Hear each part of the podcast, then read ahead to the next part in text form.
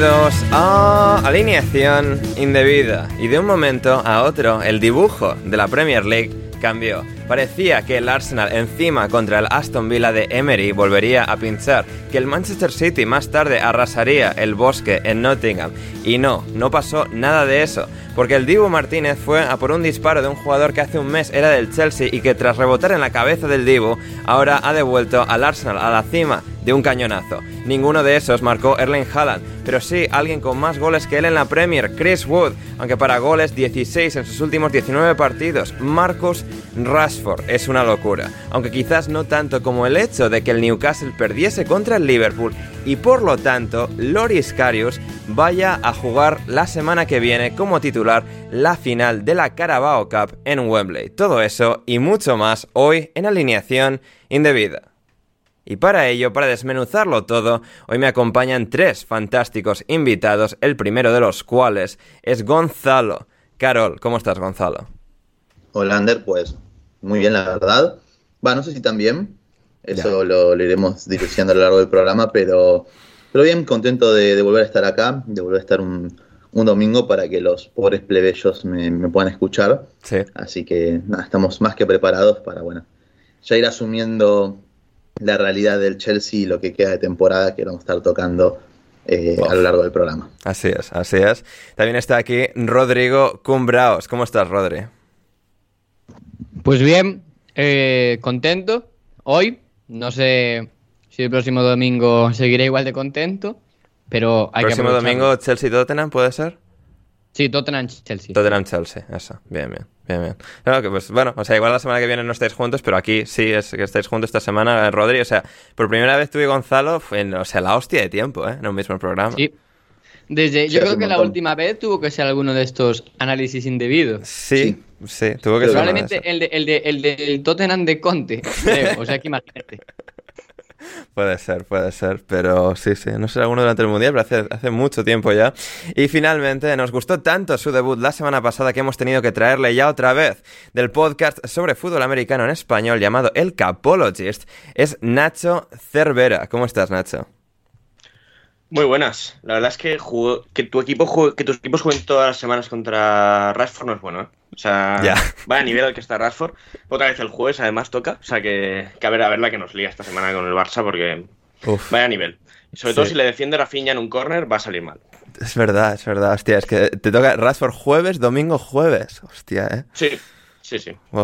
bueno, eh, te deseamos lo mejor, Nacho, te deseamos lo mejor y, y, diseccionaremos lo que ha sucedido el domingo, este domingo, pasado domingo, esta noche de domingo que estamos grabando, la gente escuchando esto en su mayoría el lunes, eh, de lo que ha ocurrido con el United y el Leicester.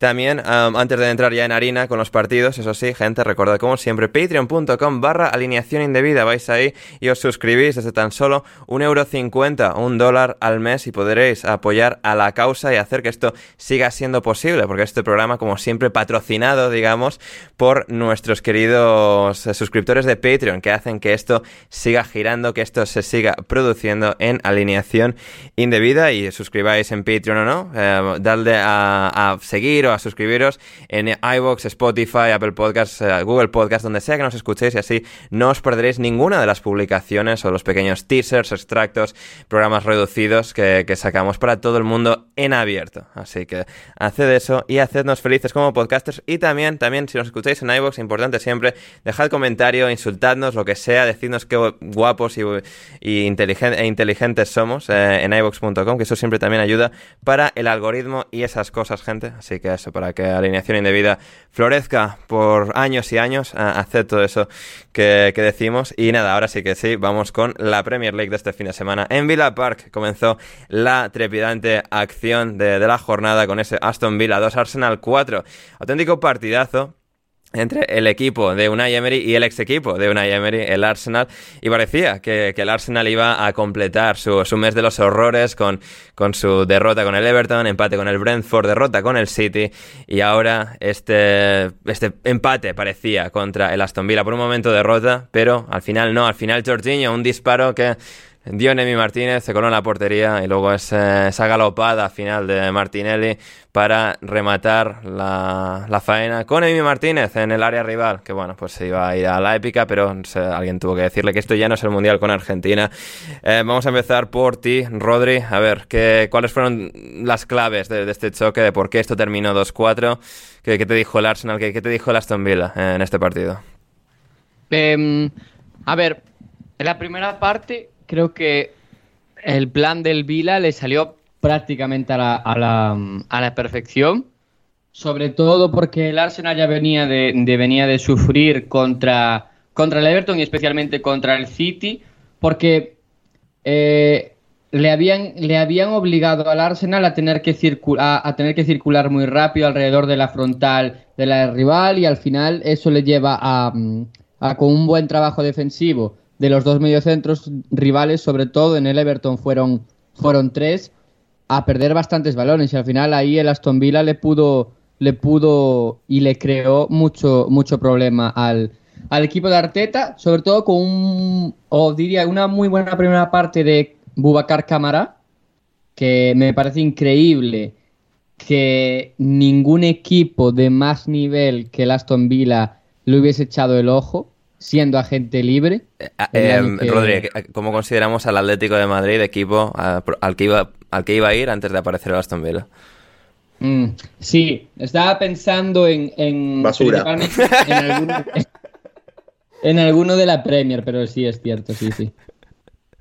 Y, y nada, y luego el, el, Aston Villa con, con Watkins a la, a la carrera creó peligro, de hecho marcó marcó un gol y el otro es prácticamente una transición muy rápida en la que Camara se gira, Odegaard eh, duda en si saltarle o no, al final salta tarde, Ben White también salta tarde y permite el pase interior hacia eh, Alex Moreno. Y nada, y luego buen día la deja pasar y un muy buen gol de, de Coutinho. Y luego el Arsenal eh, no, no cambió tácticamente muchísimo, algún retoque, pero, pero mejoró, mejoró y, y, yo creo que con un poquito de suerte, porque el, el tercer gol es, es, bastante afortunado, pero es un, es un partido que tienes que ganar sí o sí, porque al final es este típico partido de después de perder entre semana, en España es a la una y media, el, early kickoff este que le llaman, siempre se le suele complicar. Los, Arteta se aseguró de recordarnos lo difícil que es eh, jugar eh, un miércoles por la noche y luego eh, el domingo al medio, el sábado al mediodía. Sí, sí, yo creo que lo recuerda porque como estos años el Arsenal jugó tantos partidos los miércoles y los martes por la noche, tiene mucha experiencia, ¿no? bueno, sí, sí, sí, todas las Champions que llevan jugando los tres últimos años, ¿no? Efectivamente. Em, Nacho, por tu parte, em, ¿qué, es lo que más te, gustó de, este partido? Eh, el Dibu en sus minutos uh, estelares finales, eh, el Arsenal en general, que le costó porque se puso dos veces por detrás, pero bueno, al final, poco esos arreones constantes, ese, oleaje de, equipo que al final pues tiene mucha potencia ofensiva, que tiene muy buenos jugadores y al final casi se les tuerce, pero encontraron la forma de llegar a los tres puntos. Sí, pero bueno, viendo que llevan 3-4 partidos seguidos sin ganar, eh, te pones abajo ya en el minuto 5 y se te pueden volver a venir los fantasmas encima. Y la verdad es que, a pesar de que luego se les ponen 2-1, eh, a mí me da la sensación de, equipo que, tiene recursos y que este año de verdad parece la opción real de, llevársela. Luego, obviamente, hay que tener la suerte también del campeón, que yo creo que es algo que es necesario para ganar un título. Y, oye, que cojas un balón en el, en el borde del área, que vaya el larguero y que se la meta el portero en propia, pues oye, hay que tenerlo. Y bueno, ya el porro definitivo, que es el, gol, el último gol, que, luego salió Emery a hacer los comentarios absurdos de que no tenía que subir el Dibu, pero, sí. pero bueno, yo, yo creo que en ese ah. sentido tienes que subir. Pero bueno, ya que te la meten ahí a la contra, pues es un poco. Ahí se le fue se le fue la pinza a Emery, o sea. nos, preguntaba Esteban, de hecho, para ti, Rodri, ¿qué, piensas de esas declaraciones? Que, que, no, o sea, yo no. En el, en el. No sé si en Match of the Day las, las pusieron porque el, el resumen del Arsenal no lo vi, porque ya había visto el partido. Pero hombre, no vi las declaraciones, me leí un tweet, pero me parece terrible. O sea, literalmente era la última jugada, no había más. O sea, no, y, ya, estabas perdiendo, no es en plan que sacrificó el empate. Además, empatado. O sea, si, la pelota caía sobre un jugador del, del, Aston Villa en la mitad de la cancha, el partido se terminaba.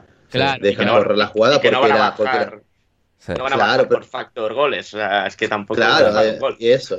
No, que no va a bajar el Aston Villa, o sea, simplemente No, no van a bajar de ninguna manera. Y, sí, sí, pero, el señor engominado tenía algo que decir contra el héroe nacional argentino, Gonzalo. a ver, si, hubo una, si había una, si hubo una jugada después que permitió eh, el gol de, del Piti Martinelli fue porque fue porque se iba solo, o sea, si no se terminaba. El árbitro la dejó correr porque, bueno, ya está. o sea, de cara de goles como si, está bien, que el partido ya estaba ganado, pero es como si empatándose uno mano a mano y lo termina porque se cumplió el tiempo, o sea, lo, tienen que matar. Gonzalo, en mi desconocimiento del fútbol argentino, ¿por qué, por qué Piti Martinelli? O sea, Piti Martínez, pero, pero ¿por qué aplicado a Gabriel Martinelli? por el gol que, hace el Piti Martínez en el Bernabéu, el tercero, que se va solo, con arco ah. vacío, ah, conduciendo da toda la mitad de la cancha. Madre mía. Una referencia, ¿eh? Un, saludo a los fans de Boca, eh, recordando ese, ese, día en, en el Bernabéu diciembre de 2018. Qué, tiempos felices. Um, sí, eh, Nacho, no sé si querías añadir algo más sobre lo que te pareció el partido.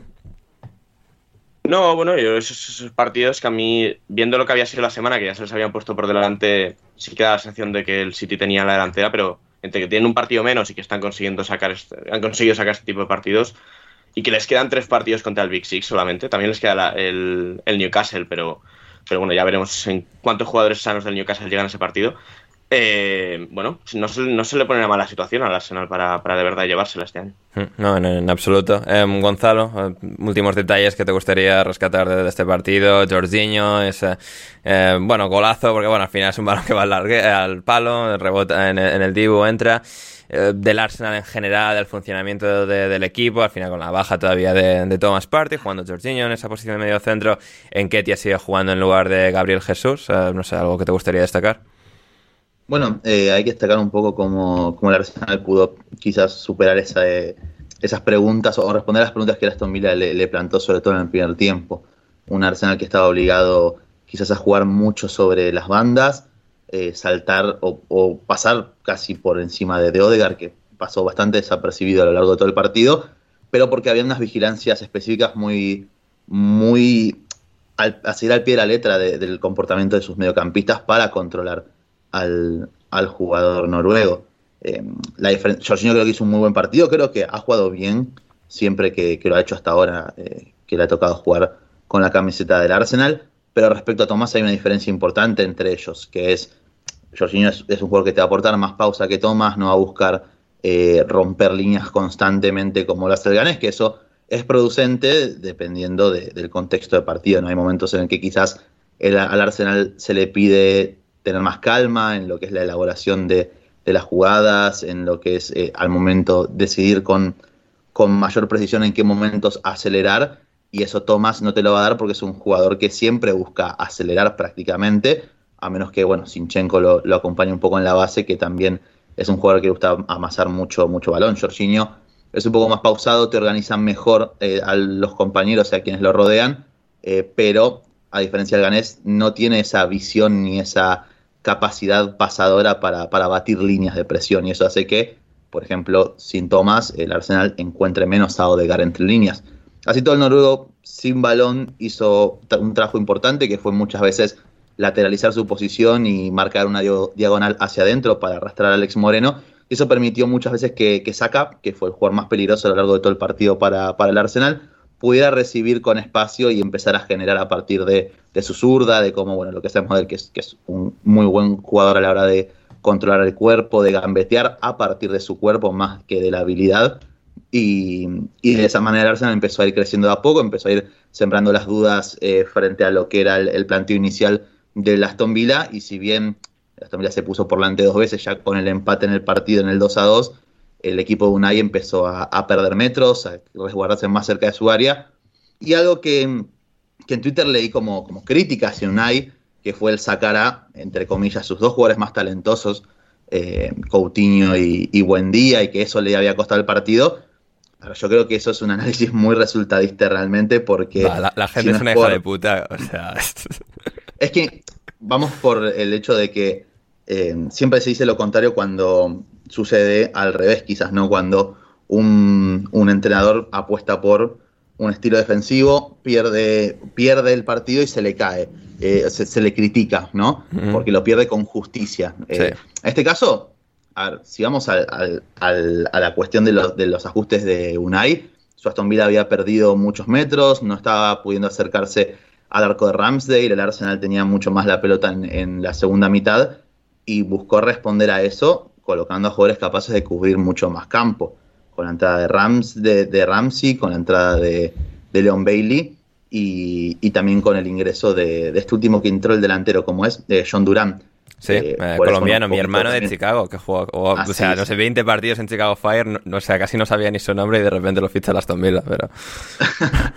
Así es, bueno, y da entre estos tres jugadores para poder abarcar más terreno y ser más peligrosos al contragolpe, y el Aston Villa lo, consigue. Y de hecho, gracias a Bailey, al propio Durán y, a Ramsey, eh, obtiene, llega a dos jugadas clarísimas, una que es el travesaño del jugador jamaicano y otra que es una tajada de, de Ramsdale a Durán. Pero si no es por eso, el Aston Villa ganaba el, partido. Y, y, después, claro, el Aston Villa termina perdiendo eh, por, bueno, una un golpe de suerte para el Arsenal tras ese rebote en la cabeza de Emi Martínez y después la, corrida final de, Martinelli, pero mm, a lo que hoy es, es pecar de resultadista, de decir, no, lo perdió porque sacó a los, a los jugadores más talentosos. pero es que con Emery siempre hay como ganas de sacar el mismo argumento. O sea, hay como esta idea tan marcada a fuego en la gente de que es un cagón, un pecho frío, no sé qué, tal. Es como con Emery siempre me da la sensación que, va todo a lo mismo, ¿da? Es que si contra los grandes no se hubiese cagado, si no hubiese quitado a los buenos,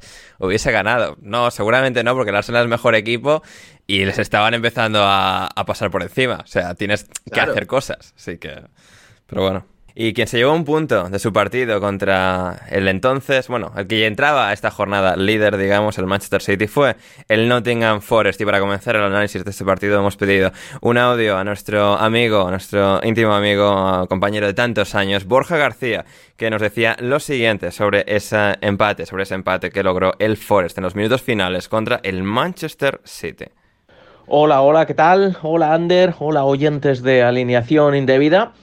Pues bueno, me ha pedido Ander que mande un audio sobre el partido entre el Nottingham Forest y el Manchester City que acabó con empate a uno en eh, City Ground este sábado. Evidentemente muchos más detalles y mucho más y mejor análisis de este partido podréis escuchar en el Minuto Forest esta semana que saldrá aproximadamente el miércoles o el jueves. Pero bueno, para hablar de este partido yo he decidido que me voy a limitar a dar datos. Datos, fríos datos que creo que resumen bastante bien eh, el partido. Así que vamos a empezar. Empezamos por un dato. Copas de Europa, Nottingham Forest 2, Manchester City 0. Seguimos por otro lado, por otro dato, perdón, que es pelo del entrenador. Nottingham Forest, Steve Cooper, un poco, no está mal. Manchester City, Pep Guardiola, nada, cero. Ahora, algunos datos más futbolísticos. Posesión, Forest 27%, Manchester City 73%. Tiros, Nottingham Forest 4, Manchester City 23. Tiros a puerta, Nottingham Forest 1, Manchester City 6. Saques de esquina, Nottingham Forest 0, Manchester City 10. Y el más importante, goles de los delanteros, Erling Haaland 0, Chris Wood 1. En definitiva, los kiwis sí la saben meter. Así que ahí lo dejamos, ahí se quedan, esos son los datos, ahí lo tenéis. Que vuelva Haaland y aprenda a meter goles. Hasta luego. Ahí teníamos a, Borja García, podréis escuchar el Minuto Forest eh, cuando sea que lo publiquen esta semana, el link estará eh, en la descripción, el link al programa, para que podáis eh, disfrutar del análisis de, Borja y a ver si también nos da los goles esperados del partido, que es lo único que me faltaba ahí, que ya os lo doy yo, queridos oyentes. 0.9 el Nottingham Forest, goles esperados a favor, y 2.4 del Manchester City, pero así es el fútbol, un deporte de baja anotación y empate a uno. Nacho, principal principales eh, reflexiones del audio de Borja, del partido, de, lo que te llame el cuerpo. Bueno, que ser calvo te evita ir a la peluquería, a favor de Guardiola, pero ah. eh, a ver, eh, es una sensación con el City ya de, últimos años, de, hay partidos, tipo de partidos estos que les cuesta muchas veces meter el segundo, y ellos mismos van durmiendo el partido y cuando les meten el 1-1 se dan cuenta de que no hay tiempo.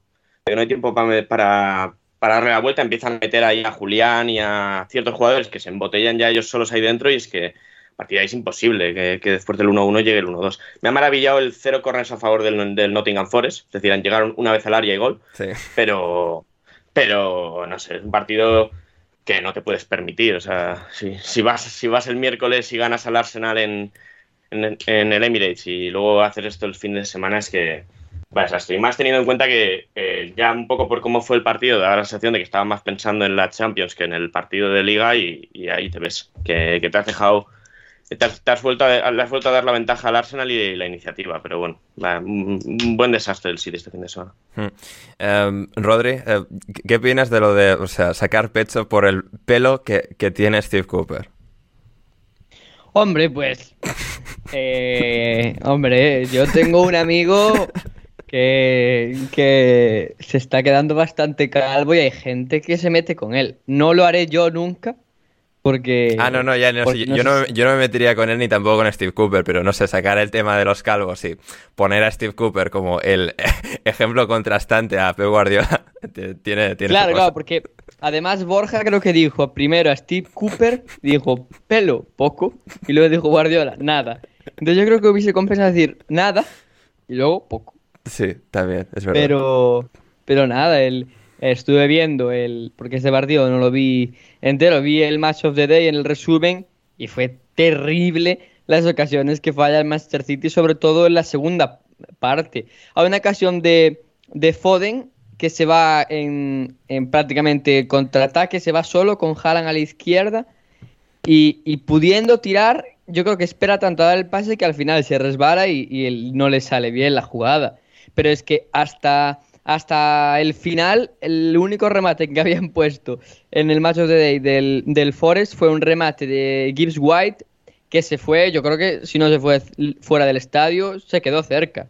O sea, hasta ese punto llegó el dominio del City, que cada vez que pierde un partido así en Premier, yo lo veo más favorito para acabar ganando la Champions. Sí, te lo dice tu bola de cristal, tus, tus, sensaciones místicas. Eh, no lo sé, Ander. Es que. Es que. Yo creo que. En la Champions. Es que no lo sé. No lo sé. Porque tienen a Haaland, tío. Y Haaland otra cosa, no. Pero en Champions tiene varita el tío. bueno, es que, también. tiene varita. Sí. Es la hostia. Es, un, es un este partido, Haaland? ¿Cuántos goles hizo Haaland en este partido? No, no, Gonzalo. Si yo no busco confrontación, que. yo... no, no, no, ya sé, ya sé, ya sé, ya sé que vos, vos por tu parte no, pero, o sea, aprovecho para, para venir con, con eso. Eh, hay una jugada que me llamó la atención de, del querido Haaland, creo que en minuto 55, que, que o sea, ya ni, ni, o sea, el, mayor valor de Haaland como futbolista, ¿cuál es? Empujar la pelota a puerta vacía, ¿no? Sí, es la que manda, eh, la que manda al estadio del Notts County, al otro lado del río, ¿no? Sí. Sí, sí, hay una doble jugada que es doble empujar la pelota, su la especialidad de la casa, ya. Si, si, si no hace eso, o sea, el pobre Haaland es, menos que, el Cucho Hernández o uno de estos que, han pasado sin pena ni gloria por, por la Premier, o sea, seamos, seamos buenos. Hablemos también de la vergüenza que da Haaland midiendo dos metros y tirándose ante el mínimo contacto en todos y cada uno de los partidos. ¿eh? Da mucha vergüenza este tipo realmente. Me está empezando a molestar mucho. Em, hay que decir que hay un dato que era válido la semana pasada, que es que el Haaland lleva tres goles más que el Chelsea, que sigue siendo válido esta semana. Es cierto. Bien, bien Nacho, bien es el Peor, el peor ataque, a ver, es el peor ataque de toda, de toda la liga el Chelsea, así que, o sea, más le valía al, Cyborg hacer eso. También.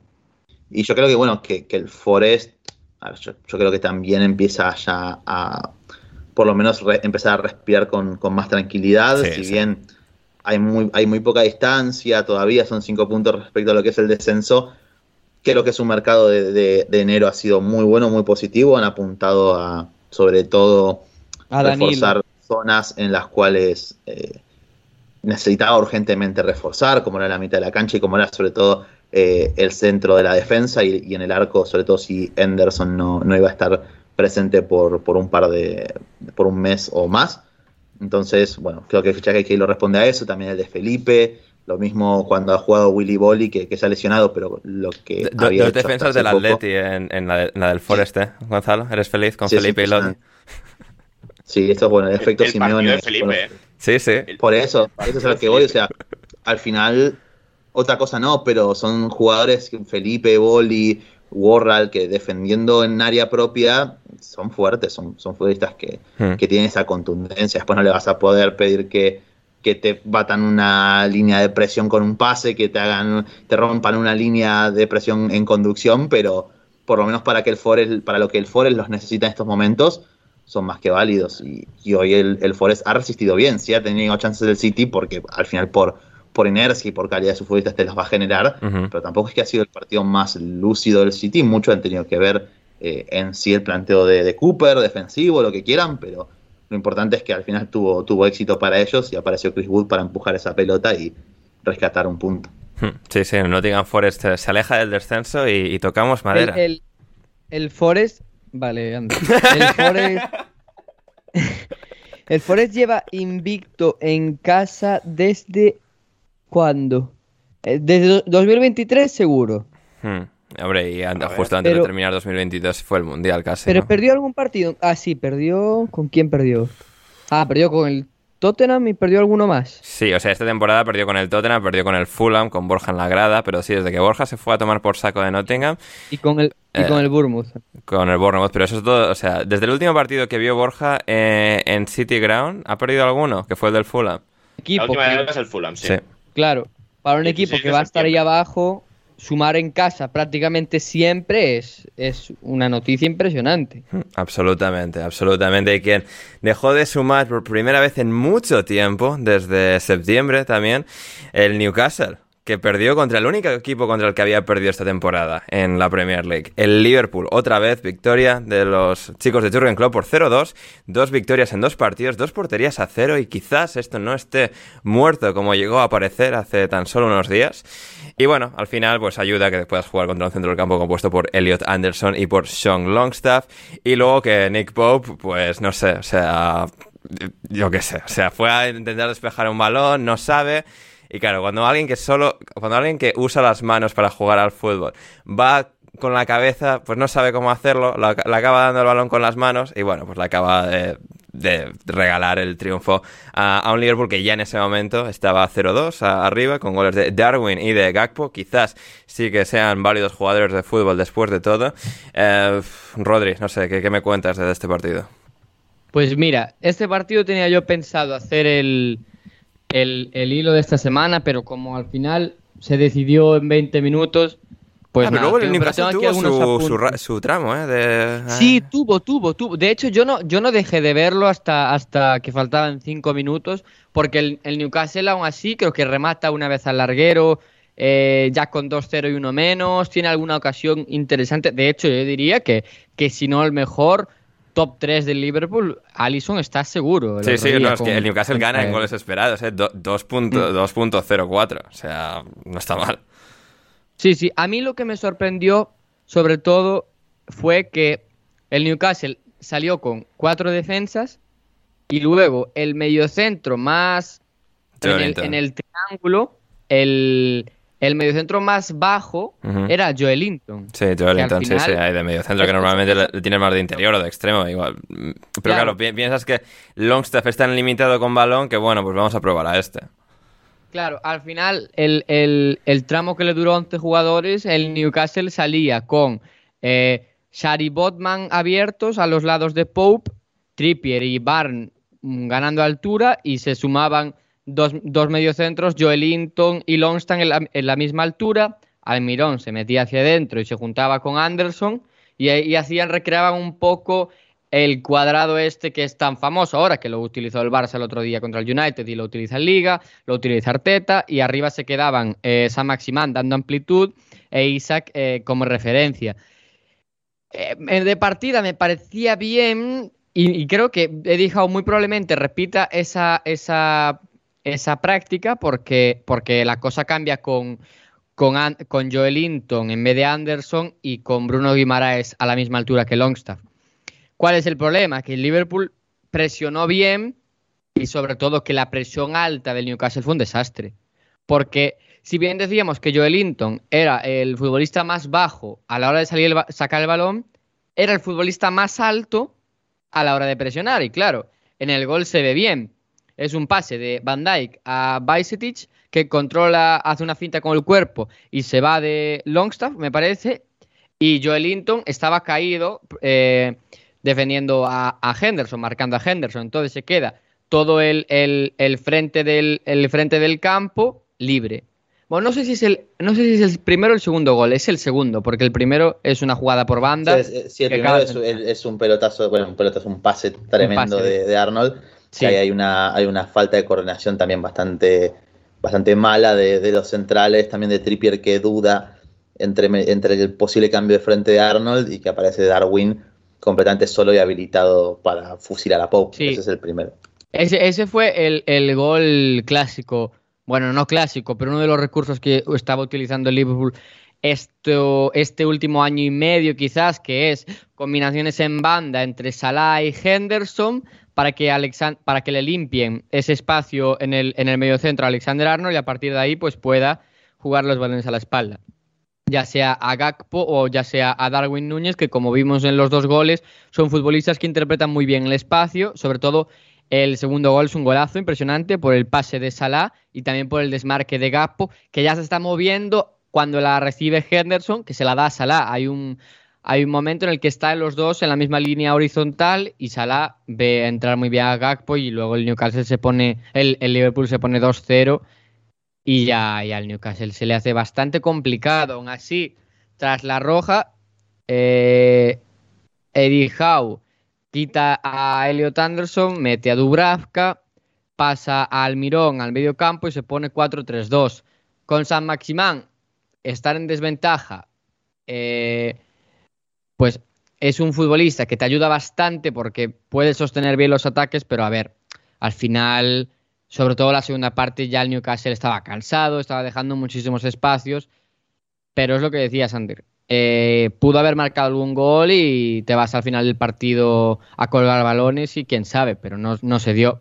No se dio, no se dio también en el regreso de, Virgil van Dijk, en este caso, a, la acción. Em, Nacho, a, horas, a escasas horas de, jugar el Liverpool con el Real Madrid, em, ¿cuáles son tus sensaciones después de estos dos eh, triunfos consecutivos con el Liverpool? Bueno, eh, viéndolo aquí un poco desde la Liga Española, la verdad es que la, imagen del Liverpool pues da más sensación de nombre que de equipo, pero bueno, este partido la verdad es que estuvo muy bien. Buenas sensaciones, verdad que después de la roja eh, tiene ahí un momento el Newcastle que con una de eh, San Maximán y otra en un corner que, fácilmente se hubieran podido meter alguna de las dos. Pero bueno, muy buen partido del, Liverpool y a ver si para el martes, ¿qué es martes o miércoles? Martes el, martes. Bueno, a ver si le está para, para ponerle un poco de complicaciones al Madrid, aunque obviamente, pues, por mucho que el Madrid tampoco esté genial, yo creo que sí que es favorito de cara, de cada partido. Sí, sí, está, eh, todo el madridismo con el contragafe, están cagados de que el Liverpool esté tan mal. sí, sí.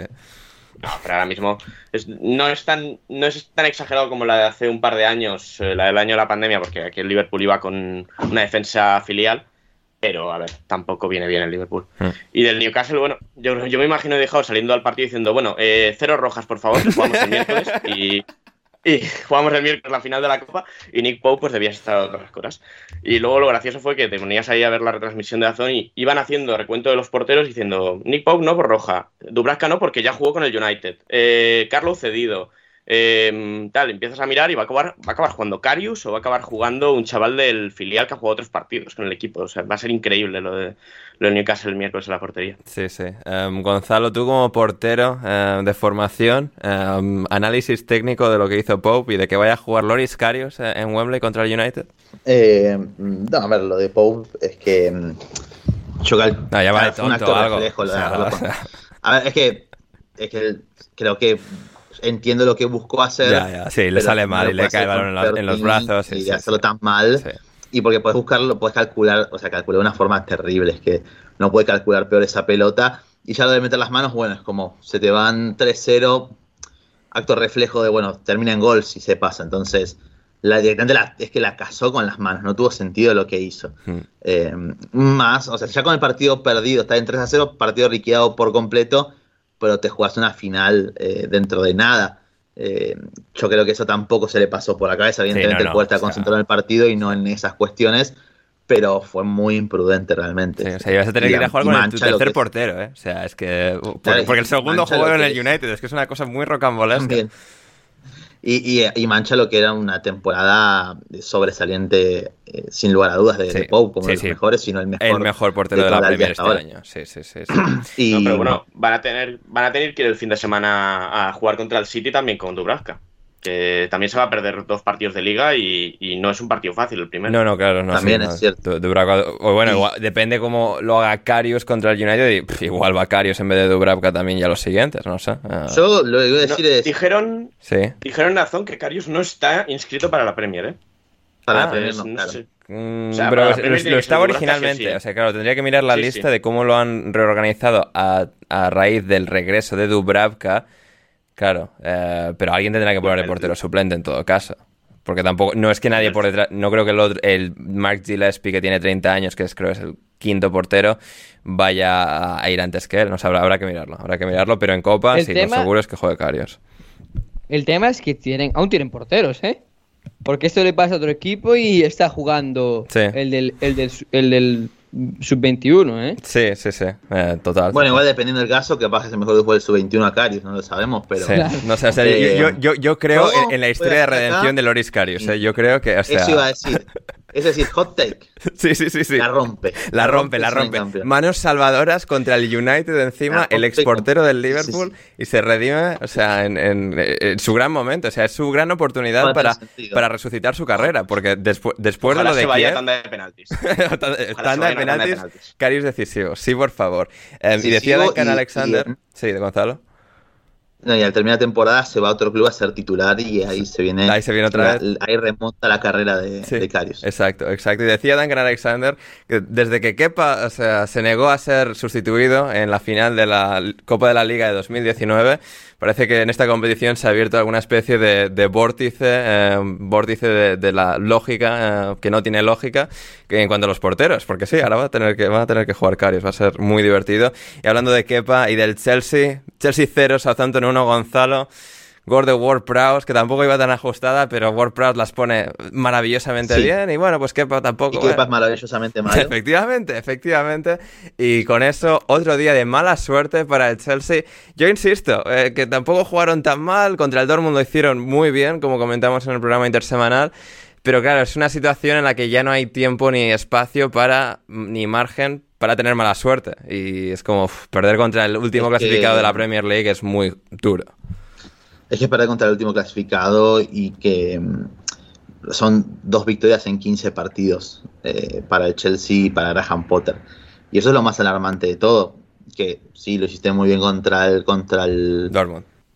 Contra el Dortmund y también... Y perdiste. O sea, y perdiste al final y también tu arquero es- sigue siendo el mismo lamentable porque, insisto, es un muy buen gol. Esto no lo pude decir en este espacio. Lo voy a decir ahora, es un muy buen gol de, de Adeyemi, sí. Kepa es lamentable lo lento que sale y después como le pasa la pelota por debajo del brazo, también es horrible. Eso contra arquero no es gol, eh, así lo digo. Y, y en este, muy probablemente contra arquero tampoco era gol de, de Ward Prowse. que Ojo, sí, mucho igual, igual porque- tendría que jugar Marcus Bettinelli, el ex del Fulham. una de esas, tampoco tan, ni tan mal. ¿Cuántos goles tiene WordPress de tiro libre esta temporada? Está, impresionante. creo que son 16. El récord de goles en Premier los, los tiene Beckham con 17. Está a 1. Eso en total, pero En esta total. temporada. Esta digo. temporada, Porque eh, ¿tres igual son ya? ¿Tres, cuatro?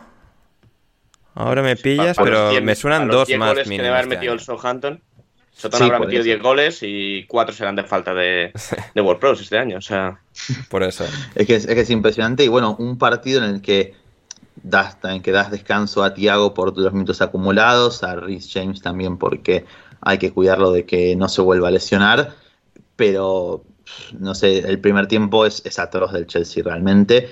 Y el único que algo te estaba aportando, como David Atrofofana, que sí, acelerando además las jugadas, eh, siendo un poco torpe en algún que otro movimiento, pero era el único que te estaba ganando algún duelo ahí frente a los centrales, eh, ayudando a que el Chelsea pudiera progresar un poco. Pero, insisto, yo sigo considerando que, que Graham Potter es un grandísimo entrenador y que está más que capacitado, pero realmente hace falta, hace falta puntos. O sea, es, ya de cualquier forma, que salga él y, dé una patada a alguien. O sea.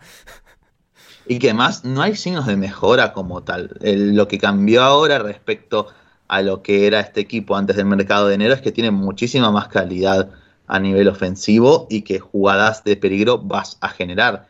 Pero es un equipo que sigue siendo exageradamente vertical, que no conoce ningún tipo de pausas, a menos que la pelota pase por Joao Félix. Joao en este partido fue posiblemente de todos los que ha jugado hasta ahora el más flojito, el, más, el que más ha pasado desapercibido. Sí, ya, ya, me, ya, me, ya me informó Twitter Atleti y Twitter Cholo, sí, sí.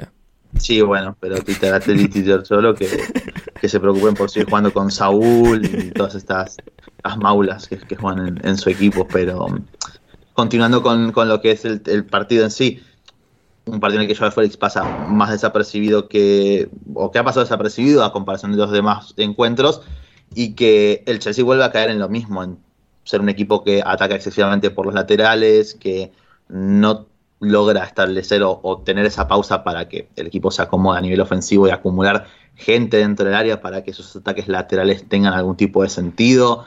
Si él no abusó tanto de los centros, es que el Chelsea fue a chocarse contra una pared constantemente. Han hecho de Jan Bednarek para ser un defensor válido y de Gavin Basunu han hecho que no pareciera lo que es, que es el peor arquero de la liga. Eh, después, después los ajustes creo que le hacen un poco mejor al equipo. Sterling eh, en lugar de, creo que fue que entró por Mount Sterling. Eh, ah, no, por Fofana entró al minuto 45. Sterling creo que lo hizo bien al margen de los goles que se pierde abajo del arco.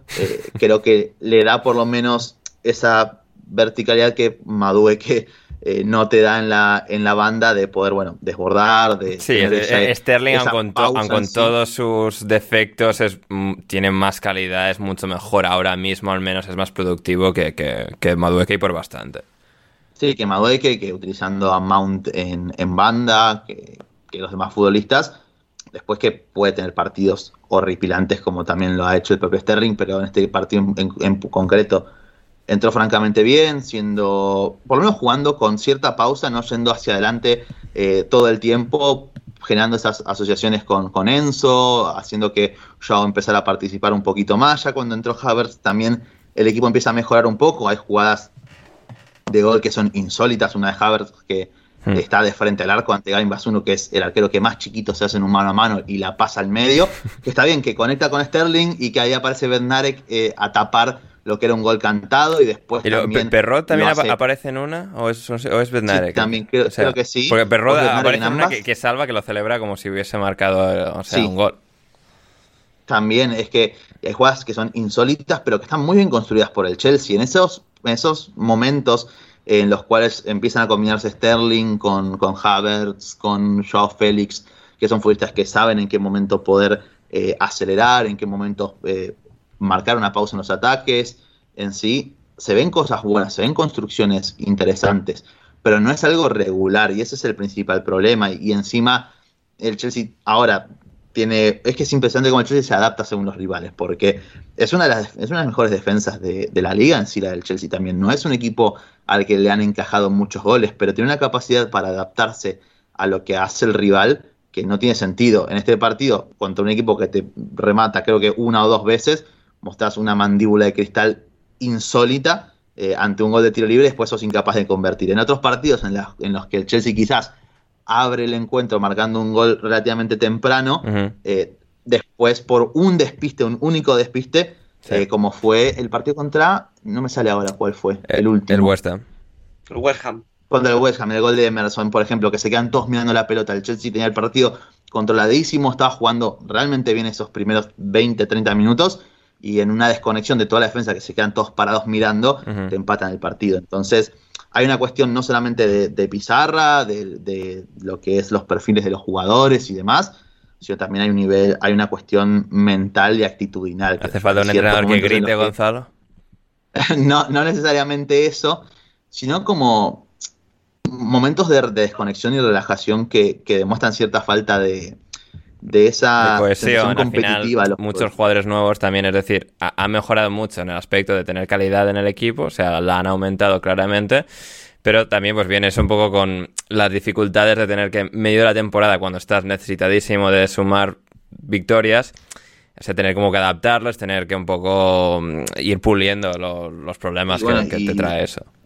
Y al final eso, de que es un equipo que cae muy fácil en las trampas que le ponen los demás equipos, en este caso eso fue, casi durante todo el encuentro un equipo sumamente acelerado, el partido pasó muy por encima de Enzo y sobre todo de, Kovacic, y en cuanto a lo que ellos podían generar como mediocampistas a nivel ofensivo. Después creo que el Chelsea controla bastante bien todo lo demás, el problema es que concediste una falta evitable al borde del área que, que concedas Pilicueta, un, bueno, un Aspi que después también, encima, se está tomando mala suerte de... Sí.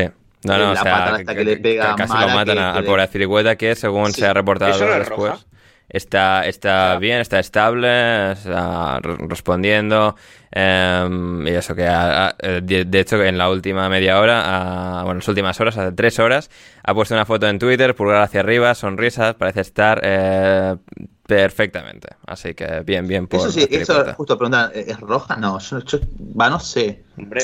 Una patada en la cara.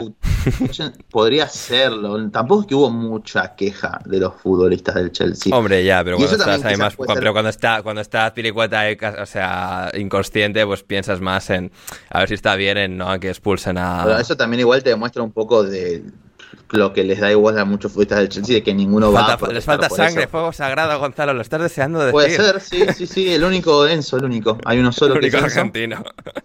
Falta sangre sudaca en este equipo y, estarían las cosas resueltas. No estaba Tiago en cancha, entonces no hay nadie que esté atento a eso. Claro, es un problema. Y, podrían haberlo pedido. Yo creo que si el, un jugador del Chelsea alguien lo protestase. Sí, sí, sí. Eh, no, porque también se, hace mucho lo de, o sea, lo de digamos, eh, aplicar la pena en función de las consecuencias, ¿no? Recuerdo cuando expulsaron a Son hace años, cuando le rompió la pierna a, André Gómez. Em, en, cuanto a lo de Potter en particular, em, Nacho, no sé, tenemos preguntas, Esquintero, Jorge Fernández, ¿de verdad el Chelsea aguantará a Potter hasta fin de temporada? Potter llega a Semana Santa, nos pregunta también. A ver, yo he insistido en que sí, pero claro, también un poco asumiendo que, bueno, partidos contra el Southampton ahí sacarán victorias, ¿no? Si yo creo que hasta la vuelta con el Dortmund aguantará, pase lo que pase. Pero si contra el Dortmund no remontan, es que ahí no sé si va a ser demasiada presión. A ver, yo lo que comentamos un poco la semana pasada, y es que eh, mínimo golpe y ya se empiezan a, ver una situación que es que tampoco es tan complicado sacar, levantar un 1-0 contra el Southampton, que la semana pasada un equipo con 10 le remontó al, al, Southampton. O sea, tienes que poder siendo el Chelsea. Sí. Pero bueno, da la sensación de que es, llevan dos o tres meses en una situación de cada vez que reciben un golpe es como el meme este de Here We Go Again. Sí, sí, sí. Y nada, a, a, no levantarlo y es que a prácticamente ni tener opciones. O sea, en un momento... Y aparte ahora con la situación de clasificación y más, se van a empezar a entrar en una situación de un poco de ansiedad incluso que ahí es difícil, de, que es, es, muy difícil de manejarlo desde el, desde el vestuario y desde el banquillo, pero, hmm. Pero bueno, veremos porque no es fácil la situación, es verdad que se, lo comentaste la semana pasada, que se ha invertido mucho, que se ha traído a todo su staff y demás, pero, pero también ha invertido demasiado y en verano se va a invertir también en Nkunku y en demás jugadores como para, hmm. para que haya una serie de resultados que no sea quedar el 10 en liga. O sea vamos a ver, no, es fácil la situación. Y si encima te quedas en octavos en Champions, por mucho que juegues bien, sigues perdiendo. No, no, o sea, eso, tienen que, eso tienen que ganarlo porque, o sea, porque sí, o sea, por el Dortmund y por cómo está todo lo demás. Así que... que, ya se, eh, como ya pasaba con el Brighton, ya se está riendo de ellos la cuenta de Spectacles, los, la, cosas que fallan. sí, sí, sí, A Graham Potter le persigue esa cuenta. Le persigue, le persigue allá, allá donde eh, vaya. Yo tengo, yo tengo una, una, una pregunta para Gonzalo. Ojo. Gonzalo, ¿tú qué opinas de que eh, dos futbolistas que han sido titulares en los tres últimos partidos de Premier, como Madueke y Badiasil, no estén inscritos en la lista de la Champions. Es decir, van a... la intención que es que no jueguen la Champions, pero que sigan jugando titulares toda la temporada. Es que había que elegir al final, ¿no? Y creo que optaron por elegir a los tres futbolistas que más diferencias te pueden marcar y que más necesitaba el equipo en Champions realmente, porque claro, yo creo de Madueke tengo una valoración un poco baja, entonces... No, y Rodri y yo y todos, o sea... Si no está en Champions, bueno, mejor, yo creo que es como, bueno, para compensar, no estás, no estás jugando, no estás en la lista de Champions, vas a ser titular en Premier, como para justificar eso y que el jugador tampoco se te enoje o moleste. También hay que. que ese vestuario tiene que ser ahora de personalidades, de gente nueva. De, con, lo, tranquilo que estaba eh, Graham Potter, con, con Louis Dunk, con Pascal Gross. Mal. Sí, sí. y, bueno, pero a lo que voy es, en cuanto a lo de Badia Chile, a mí me parece que. Salvo este partido estuvo un poco flojo también, sobre todo en los primeros minutos. Hay un par de jugadas que. Una contra Suleimana sufrió mucho al principio, después se fue acomodando un poco más eh, entonces, nada, al final han preferido pasar de él y dar lugar a Enzo, a Joao y a Mudrik. Por una cuestión de que por lo menos está Tiago, está y que no tiene que jugar nunca más un partido en su vida con la camiseta del Chelsea, es lamentable. Terrible, ¿eh? O sea, una vez eh, mejor, de la, eh, mejor defensa de la Serie A y de, repente este señor. Qué verano el Nápoles. Alucinante el verano en Nápoles. Sí, sí, impresionante cómo nos timó. Cómo nos timó. Nos timó, nos, dio al, paquete este y se llevaron al sargento coreano que debe tener un par de. A Kim In Jae que debe tener un par de, delitos eh, de guerra. Sí, que, igual, es familia, que igual su familia proviene de, la región norte de Corea, quién sabe, ¿no? Pero, sí, no, bueno, por eso, pero. Y bueno, y ha, vuelto Fofana también, entonces es una buena noticia. y por ese lado creo que en sí Chile no era tan necesario como los otros futbolistas que el Chelsea al final optó por inscribir. Por ese lado. Yo creo que está bien. Y que sean titulares en liga, bueno, es que Chile está jugando muy bien. Y creo que está bien que sea titular. Madueque es más como, bueno, vas a ser titular, pero es como siga a este nivel. Madueque no va a durar. Está bien que el equipo, el equipo no ayuda demasiado, ¿no? tampoco. Eso es cierto.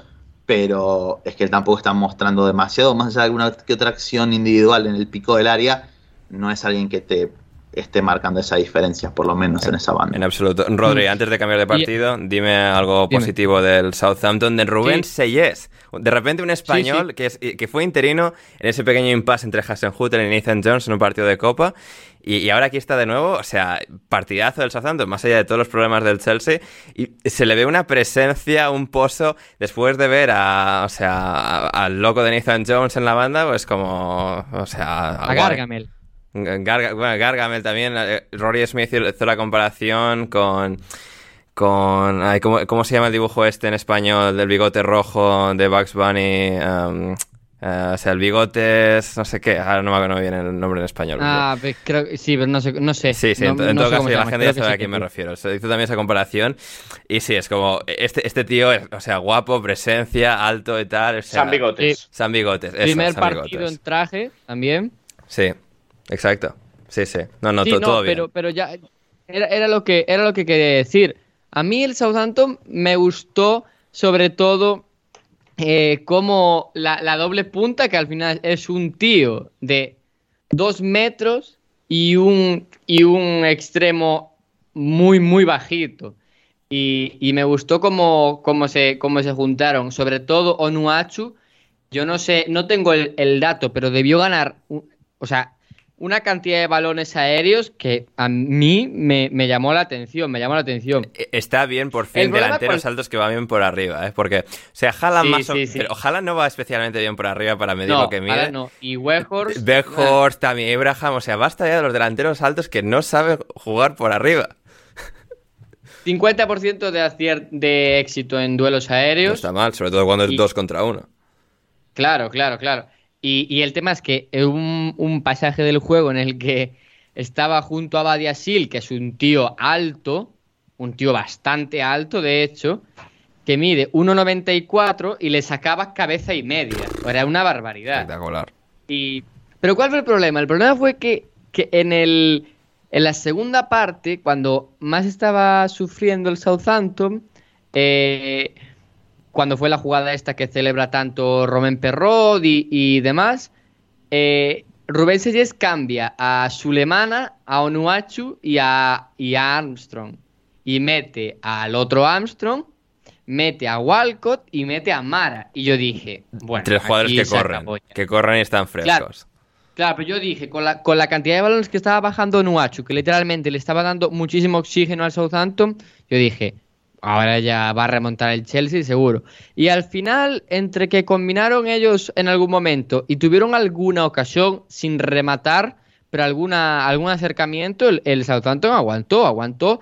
Y, creo que va a ser una victoria balsámica. Total. No porque haya jugado tan, tan bien, sino porque... No, estabas en la mierda y, y has ido a Stanford Bridge y has ganado.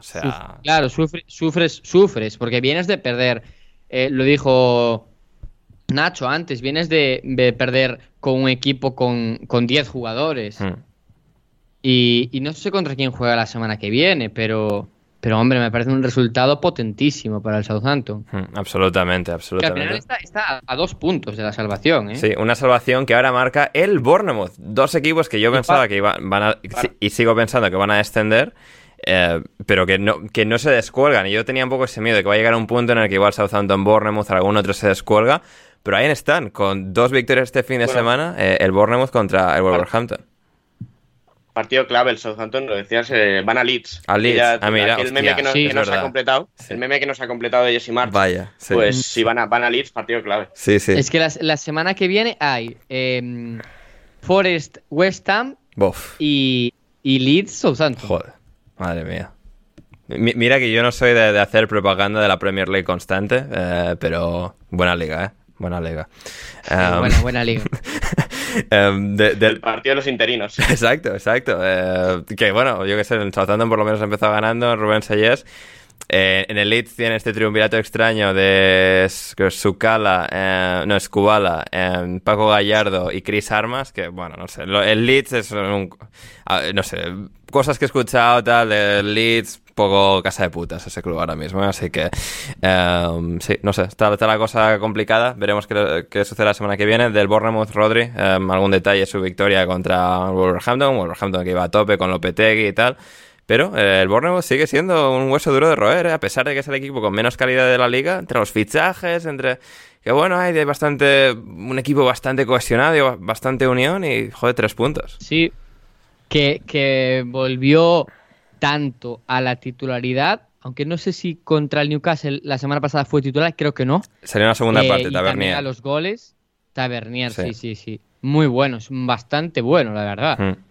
Porque, bueno, al final, con, el fichaje de Guatara, Tavernier por la, por la izquierda, Solanke arriba y Ahmed Traoré de, de, media punta y Billing llegando, a ver, sí, sí. no es no es el Leicester, no es el Leicester, que tampoco pinta mucho ahí abajo el Leicester, si te digo la verdad, pero hombre, tiene, tiene cosas, o hmm. sea, tiene, tiene buen ataque. Es que si lo comparas con el ataque del, del, del Wolverhampton, Sarabia, Cuña, Adama, a ver, son individualmente son mejores futbolistas, pero a ver, o sea, Sarabia es un buen futbolista, pero, pero no me parece que sea muchísimo mejor que lo que tiene el, el, Bournemouth, por ejemplo. Hmm. Por ejemplo, Solán que me parece mejor delantero que, que Cuña. Seguramente, sí, sí.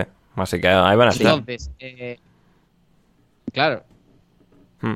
Mm, sí, totalmente. Y encima te es un arquero que, que figura todos los partidos. Neto, es, sí, sí, también es verdad. Ahora que Gonzalo lo ha dicho, me acuerdo de ver el resumen. Ves a Neto ahí, e, es el puto líder de ese equipo. O sea, es, es un porterazo para el Bournemouth. Insisto, eh, hablamos hace un par de programas sobre quién es el peor arquero. Es que al final va a ser Travers, el peor, el peor de todos, porque la diferencia que hay entre, un, entre el equipo cuando está el manco este de Travers en, lugar de Neto, de Neto No, tiene ningún tipo de sentido. y, y, eso que en la Liga Española Neto se fue un poco con la etiqueta de ah, portero matado y tal. Joder, deberían ver partidos del Borno. O sea. en Valencia. se tiró cuatro años sin jugar en el Barça. No, por eso. O sea, no, no, es que lo hizo mal en Valencia. Pero también había hecho buenos años. Sí, pero es como que nunca. O sea, pero de, de España, por eso, por ser el suplente del Barça y tal, al final cualquier portero de equipo grande suplente que no juega nunca, pues queda un poco en el, este no debe, ser nada. Cuidado con el, con el calendario del Bournemouth, ¿eh? Tiene City, Arsenal, tiene, recibe al City, va a Londres contra el Arsenal, recibe al, a Liverpool y va a, a, Birmingham en los cuatro próximos. Pobre gente. sí, sí, sí. Bueno, pero así todo, en, algún que otro de esos partidos en la primera vuelta también ha, sacado puntos. Sí, o sea, de, esos equipos, o sea, eh. ¿quiénes, tienen mejor ¿quiénes tienen mejor portero que, Neto? Ah, el Forest. Quizás. El Forest. Quizás, sí, que Keylor, pero poco más. y contra el Forest, bueno, el resto del equipo puede, puede competir, así como contra el City. el resto del equipo no puede competir, Neto es mejor que Ederson. Ya está, no pasa nada. No, pero cuidado con el calendario, porque Aparte de aquí, confiamos, o sea, aquí todo es ilusión con el equipo de Héctor. O sea. Misma, es que tiene Chelsea, United, acaba en, en, Goodison. Bueno, Esa molará. sí. Bueno, así se cumple mi, predicción, mi, predicción, Y tengo que tirar de. no, sí, sí, que yo sigo creyendo que el Bournemouth va a bajar, pero. Porque sí, al final va a tener menos calidad que el resto, pero oye, van a hacerlo interesante hasta el final. Em, el Everton, que mencionamos ahí, ganado, ganó 1-0 al Leeds, eh, Gonzalo. Em, ha sido un par de pinceladas eh, muy sintetizadas em, de, lo que fue este choque, y de, bueno, de Meslier y tal, y Coleman que iba a centrar y marcó un gol, y el Everton de Dice, pues ahí sacando fuerzas de flaqueza y sumando tres puntos, que es lo que va a hacer habitualmente con este señor de entrenador. Sí, así es, bueno, dos equipos que han demostrado un poco eh, tanto las limitaciones más que otra cosa de ambos. Eh, y un equipo, Anda, necesito que hablemos seriamente de lo que es el. No tenemos mucho tiempo para el, el, Leeds como el Leeds como proyecto. No, no, el Leeds como proyecto está. No, ya lo he dicho antes. O sea, me pinta muy mal. Ah, vienen. o sea, mis receptores me, o sea, me transmiten muy malas vibras eh, saliendo de, de Land Road, de Leeds United de que igual ahí no dura mucho nadie y o sea ni Radrizzani ni Horta ni los entrenadores estos ni, muy mal. No, no tiene el Leeds tiene un poco todas las características de proyecto que se que más o menos va bien pero que va un poco ahí al filo de, ir bien digamos y, al, final se tuerce haces fichajes en, invierno y, te vas al descenso que yo creo que el Leeds va a descender con Southampton y Bournemouth es que sacaste a Jesse Mars, ¿no? Porque, no sé, no estaba, estaba un poquito de carencias en eh, cuanto a la gestión del talento. Rodrizzani decía hasta aquí, o sea, y, o sea, no, termino de entender cómo está todo estructurado porque... O sea, tiene Radrizzani la mayoría de las acciones, luego está la gente de los San Francisco 49ers que tienen, o sea, los, segundos... Eh, los segundos acreedores, o sea, acreedores no, los, segundos que tienen más acciones del club, del Leeds United, que, querían a Jesse Mars y tal. Hay una extraña em, guerra de poder dentro del club, quién manda, quién no, y al final es toda una concatenación de cosas que al final repercuten en el equipo, en echar a Mars, en estar dos semanas y a saber cuánto con esta gente, es terrible. ¿Tu amigo Víctor Horta? Eh, no sé. ¿Está durmiendo la siesta? está durmiendo hace un año y medio. O sea, no, no, no, estoy escuchando buenas cosas sobre Horta tampoco, o sea. Pero a ver, fueron a por Iraola, que van sextos o séptimos en España. ¿Cómo le vas a sacar Iraola para irte a. Bueno, basta. si vamos al caso, el, el, Aston Villa le sacó al Villarreal a Unai Emery y. Sí, sí, sí, pero el Aston Villa parece un poco más serio el proyecto. Sí. También es cierto. Bueno, y, y que insisto, una cosita, Nacho, perdón, ¿eh? eh lo sacás a Jesse March, no solamente porque no se dan los resultados, sino también porque las sensaciones no eran para nada las mejores, la elección de ciertos futbolistas no se sostenía mucho, no se entendía, dejas a un interino que sigue jugando con Jack Harrison de media punta. No, no, o sea, que, siguen haciendo lo mismo que March, solo que ya no está la afición quemadísima por estar Jesse March ahí, es la única diferencia. Es que no tiene sentido, es que en, serio, o sea, trajiste un jugador, en teoría uno supone talentoso, que joven, que te puede cambiar un poquito la dinámica y la un, poco monotonía de, ese ataque como puede ser Router y no estás usando ni un solo partido como titular. Eh, seguís apostando por Ailing como lateral derecho, es bajarle mucho la vara al equipo realmente. Mm. Porque si decís que es Bamford, está igual de bien como con Bielsa, que, que Harrison está marcando diferencias jugando como media punta y que eso justifica mantener a, a Aronson en el banco de suplentes bueno, eh, te lo compro, pero es que es, no, hay por dónde agarrarlo al Leeds así y es bastante trágico. Y es increíble porque con Bielsa el año pasado, a esta altura de temporada, y bueno, incluso un poco más avanzado, estábamos en una situación eh, compleja y parecida a esta, hmm. con un equipo mucho peor, realmente. Mucho peor, y, lo que pasa es que ahora, o sea, e, sí que hay esa plantilla y si llega un entrenador serio es como que, bueno, igual todavía les da tiempo a, a reconducir esto, pero la cosa dentro del club es que parece estar como todo mucho más deteriorado de lo que parece desde lejos. Así que. No sé, a ver, a ver, qué, a ver qué hacen.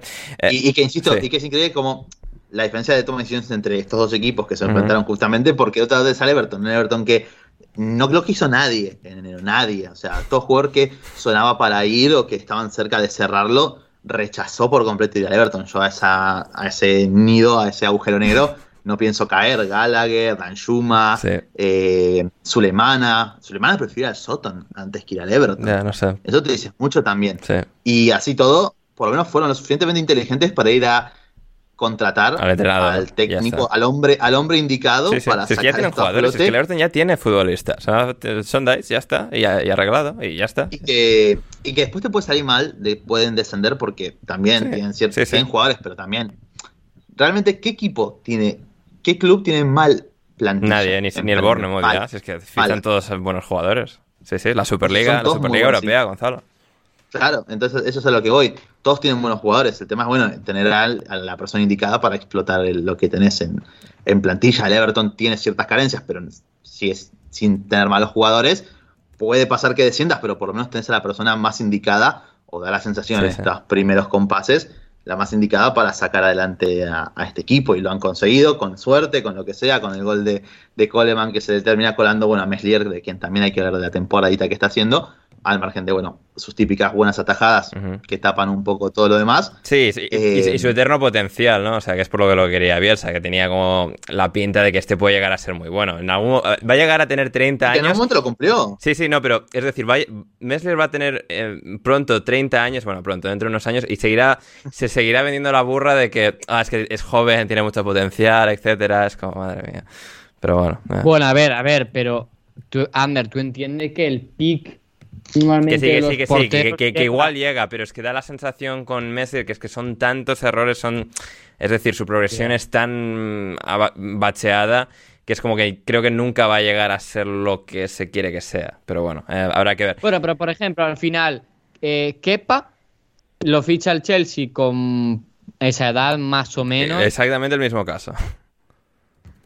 Y había tenido algún error en el Atlético. Eh, Mesler llega, más eh, llega varios años más joven que Kepa, ¿eh? También. Sí, sí. Eh, hilando con, esto del portero, le quiero volver a preguntar a mi amigo Gonzalo. A ver, no, estamos teniendo buen ritmo de programa, que hay mucho a lo que llegar todavía, cabronas. Está bien, pero está buena las preguntas. A ver. ¿Quién es su, su... Mm, si fuese el director deportivo del Chelsea, tuviese que fichar un portero, que entiendo que el Chelsea quiere fichar un portero. Sí. Eh, ¿Quién sería? ¿A quién ficharías? Bueno, si pudiera elegir a cualquier arquero del mundo, traería de vuelta a Courtois, sin lugar a dudas. Claro, no, pero digo que de los jóvenes, de, los, de los disponibles. Mamardashvili. Ah, Mamardashvili. Vale, vale. muy bien. Eso está bien. Sin lugar a dudas. Sí, sí, sí. Eh, rápidamente del Leeds, solo porque empezaba a pensar en lo que ibais hablando. A ver, los tres entrenadores del Leeds ahora mismo son un señor que es entrenador de fútbol sala, que fue cuatro años seleccionador de fútbol sala inglés, Michael Escubala, Chris Armas, que es el señor de los AirPods, así es como lo voy a describir, que jugó nueve años en Chicago Fire. Ahora que lo pienso, que igual tiene eh, su camiseta retirada o algo así en el club, me suena de cuando iba yo a ver a Chicago Fire. Y luego el tercero es Paco Gallardo, un señor sevillano que eh, fue noticia hace años por, eh, por morderle el pene a un rival. ¿Qué? Efectivamente. Sí. Y. Vale. Sí, y sí, sí. Em, y claro, es como. Bueno, es decir, es una, combinación de, gente extraña la que tiene el Leeds, porque claro, busca. A ver, es que vi algo en Twitter el otro día y ahora no lo encontraba y he, puesto en el buscador de Google, en ventana incógnito, no se vaya a quedar esto registrado, Paco Gallardo Pene para buscar la noticia. Y claro, lo primero que sale es que fue de Paco Gallardo. Eh, Paco Gallardo mordió el pene a Reyes celebrando un gol. Hostia, sí, sí, ahora estoy viendo la foto. Em, a Reyes. A Reyes, a, José Antonio Reyes. Al pobre Reyes. sí, sí, sí. Em, que descanse en paz. Em, y sí, sí. Sí, confirmo que Chris Armas tiene el número retirado en Chicago Fire. Muy bien, muy bien Nacho, ahí al dato, ¿eh? Pues, tremendo el corte. Y sí, sí. Eso. A, mí me hace mucha gracia que un equipo entrenado por un tío que se llama Kubala no meta goles. también, también. Son muchas cosas lo, de este equipo. Em, pero eso, eh, derrota del Leeds contra el Everton. Em, el Brighton 0-1 con el Fulham. Eh, Nacho, eh, nos decían Alexis Guanchez, yo solo quiero que hablen de, de Manor Salomon. Cami nos decía el gran Paliña, los laterales, Robinson, y ITT, el resurgir de William y Pereira y mi delantero Fetiche Mitrovic, tremendo lo del Fulham. ¿Creéis que se meterán en Europa? Nos preguntaba también Jorge Fernández, ¿tendremos Euro Fulham en la 23-24? Hablaste un poco la semana pasada, pero triunfo clave contra un rival directo de estas tres revelaciones del año, que son Brighton, Fulham, Brentford, y de repente en un partido duro, hay aguerrido, hay que no terminaban de, de encontrar ninguna inspiración suficiente, sale el chaval este israelí del Shakhtar, que además se saluda con Roberto de Servi, porque cuando, bueno, empiezan a, empiezan a pasar cosas en Ucrania, que, que diría Gerard Romero, em, claro, Roberto de Servi era el entrenador de Manor Solomon en, en Donetsk, y de repente aquí, pues, o sea, se ve calidad este chaval. Sí. Sí, yo un partido que no he podido ver, pero bueno, el, sí, un poco lo que hablábamos la semana pasada. El Fulham es, es curioso que eh, les está saliendo todo. O sea, nosotros que siguiendo la NFL, también el propietario tiene los Jacksonville Jaguars, que es un equipo meme porque siempre son malísimos, y este año se han metido en playoff. Y la verdad es que debe ser un año, debe ser un año raro. O sea, todos los equipos le están yendo bien. O sea, es una cosa ahí. los, dos equipos y la empresa de wrestling, Nacho. O sea, es tremendo. Sí, también. eso, importa. Sí, sí. Eh, no, les está yendo muy bien y, oye, están ahí sexto, es verdad que tiene un par de partidos más, pero el partido clave contra un rival directo por, por ese puesto de ya sea Europa League o de, o de Conference y lo ganan, así que mm. pinta muy bien el año para el Fulham. a eh, ver si se consiguen meter ahí en el top 7. Absolutamente, Rodri, comentario breve para que no se nos enfaden los del Fulham, de que no les destacamos lo suficiente el día que ganan. Sí, pero hoy no sé si será el día que más toque destacar al Fulham, bueno, porque el partido fue... Madre mía, o sea, todo el rato. Yo me estoy distrayendo bastante. ¿eh? decidí ver este y luego, pues, como que igual no debí elegir este. Me alegro, me alegro también por la asistencia de Carlos Vinicius. Está bien. Jugador que obviamente no tiene nivel para ser titular en Premier, pero que tampoco es un tuercebotas. No, no. Porque en el Tottenham alguno, algún portugués le hizo parecer un auténtico tuercebotas cuando fue el máximo valor del Tottenham en la Europa League. El año que algún portugués hizo que el Tottenham diese pena absoluta con el Dinamo de Zagreb. Ajá. ¿Quién, puede ser? ¿Quién puede ser? Mm. un cliente Méndez. Cliente de Méndez. El, portugués que ahora se dedica a, en vez de preparar los partidos de su equipo, mandar vídeos para la Kings League. Mm, ¿Nuno? Mourinho. ¿Nuno? Mourinho. Oh, Mourinho. no, lo, oh, no, lo, había pensado. No, oh, no se me había ocurrido ese nombre. Increíble. Eh, a mí, no, no, no. Te dice el pecado, pero no el pecador. en Brentford 1, Crystal Palace 1, Rodri. Antes, antes, de que pase. A ver, eh, rápido, Gonzalo. A ver, hay que, hay que, hay que ir para fin de año. Propuesta para fin de año, bueno, para el programa de los premios. Sí. Eh, incorporar premio al mejor director deportivo, así se lo damos a Tony Khan. Ah, mira, sí, sí, sí. Me gusta, me gusta. me parece que hay que incorporarlo porque, porque, claro, con Tony Khan computan los fichajes de los Jaguars, los del wrestling y los del Fulham. O sea, nadie puede competir contra eso. solamente los del Fulham. Es que sí. Leno, impresionante. Leno, Diop, eh, Pereira, William, Paliña, Solomon. Yo creo, yo creo que eh, si Pope no cuenta, el mejor portero de la Premier es Leno, sin duda, además. Es que, está, a un nivel impresionante, realmente. Y, Diop, que no empezó siendo titular, que empezó jugando, bueno, esto lo había comentado también Rafa hace un par de programas, empezó siendo titular a, dar a Bioyo, pero en cuanto Diop agarró la titularidad, también ha dado, hemos visto una versión que en, West Ham no habíamos visto realmente mm. a este nivel, eh, y, que habla muy bien de, cómo han gestionado el equipo, mm. que encima muchos nosotros lo veíamos todavía hay que ser sinceros, muchos lo imaginábamos al Fulham peleando abajo, no donde están en este momento. Y todos estos jugadores han encontrado una segunda oportunidad en sus carreras para poder relanzarlas y, lo están cumpliendo de una, a un nivel maravilloso, sin lugar a dudas. Sí, sobre todo eh, Pereira, el, del, el, que estaba en el United, que en el United es que nadie le daba ni, ni, una oportunidad. y, cuando, le dieron oportunidades, el problema es que o sea, fue con un United tan terrible que no pudo hacer nada. Vuelve a Brasil, va a Flamengo, lo hace bien con Flamengo, a excepción del. No, no, en Flamengo no lo hace bien. No, en Flamengo lo hace bien, a excepción, de la, a, excepción de la final de la Libertadores, donde se mete que es dos goles en propio. Pero tampoco es que llegue a ser titular en ningún momento. Realmente, o sea, pasa bastante. Ah desapercibido. o sea, bien, Preguntaremos a Héctor a ver si tiene alguna opinión, pero, pero va, sí, sí. Um, no, pero bien, sí, sí, el Fulham ha acertado en todo, así que fantástico. Sí. Eh, Brentford 1, Crystal Palace 1, Rodri, ¿algo a comentar aquí? Eh... No sé, saca pecho por el Palace, que están un poco ahí tristones, no sé, haz algo. Sí, lo, es lo que iba a decir. Iba a decir que el Palace, que, que el otro día Vieira decía que ellos lo único que tenían que mejorar era meter goles. Bueno, y el juego y la defensa.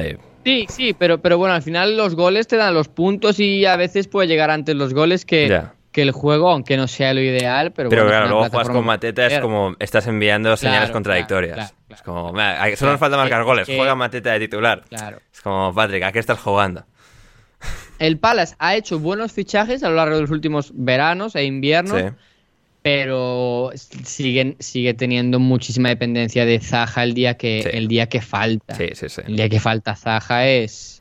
No, no, desierto. Es terrible, es terrible. Y eso que el otro día el gol se lo inventan Olise y, y Edse un golazo y, y, creo que se nota que también esta temporada de, de Wilfred Zaha está un poquito más por lo bajo a lo que nos tenían acostumbrados realmente. Sí, y, no está Gallagher, ¿eh? que no sé si lo de Saja es simplemente gran diferencia con el año pasado, sino que Gallagher pues era tan estrella el año pasado que bueno, Saja podía un poco ahí ir surfeando un poco ahí en la cola de, de Gallagher y bueno.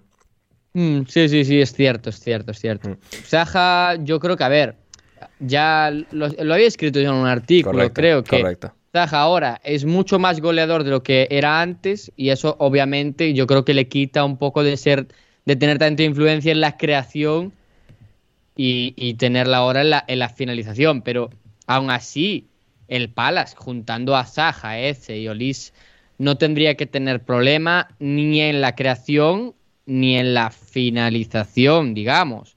Porque a mí, por ejemplo, Olson Edward me parece un, buen delantero, pero no es un goleador al uso. En Escocia metió muchos goles, pero no me parece un, un, goleador, un rematador. Mm, no, no en absoluto. Eh, muy bien, el Manchester United por su parte en Old Trafford este domingo ganó 3-0 al Leicester City Nacho. Partido muy curioso porque creo que tú lo describiste eh, perfecto en, un tuit, ¿no? Que decía algo así, decías algo así como que eh, Leicester jugando como nunca y defendiendo como siempre. Y victoria del United a pesar del gran arranque del Leicester es que, o sea, se te llevan los, cañonazos por delante de este United.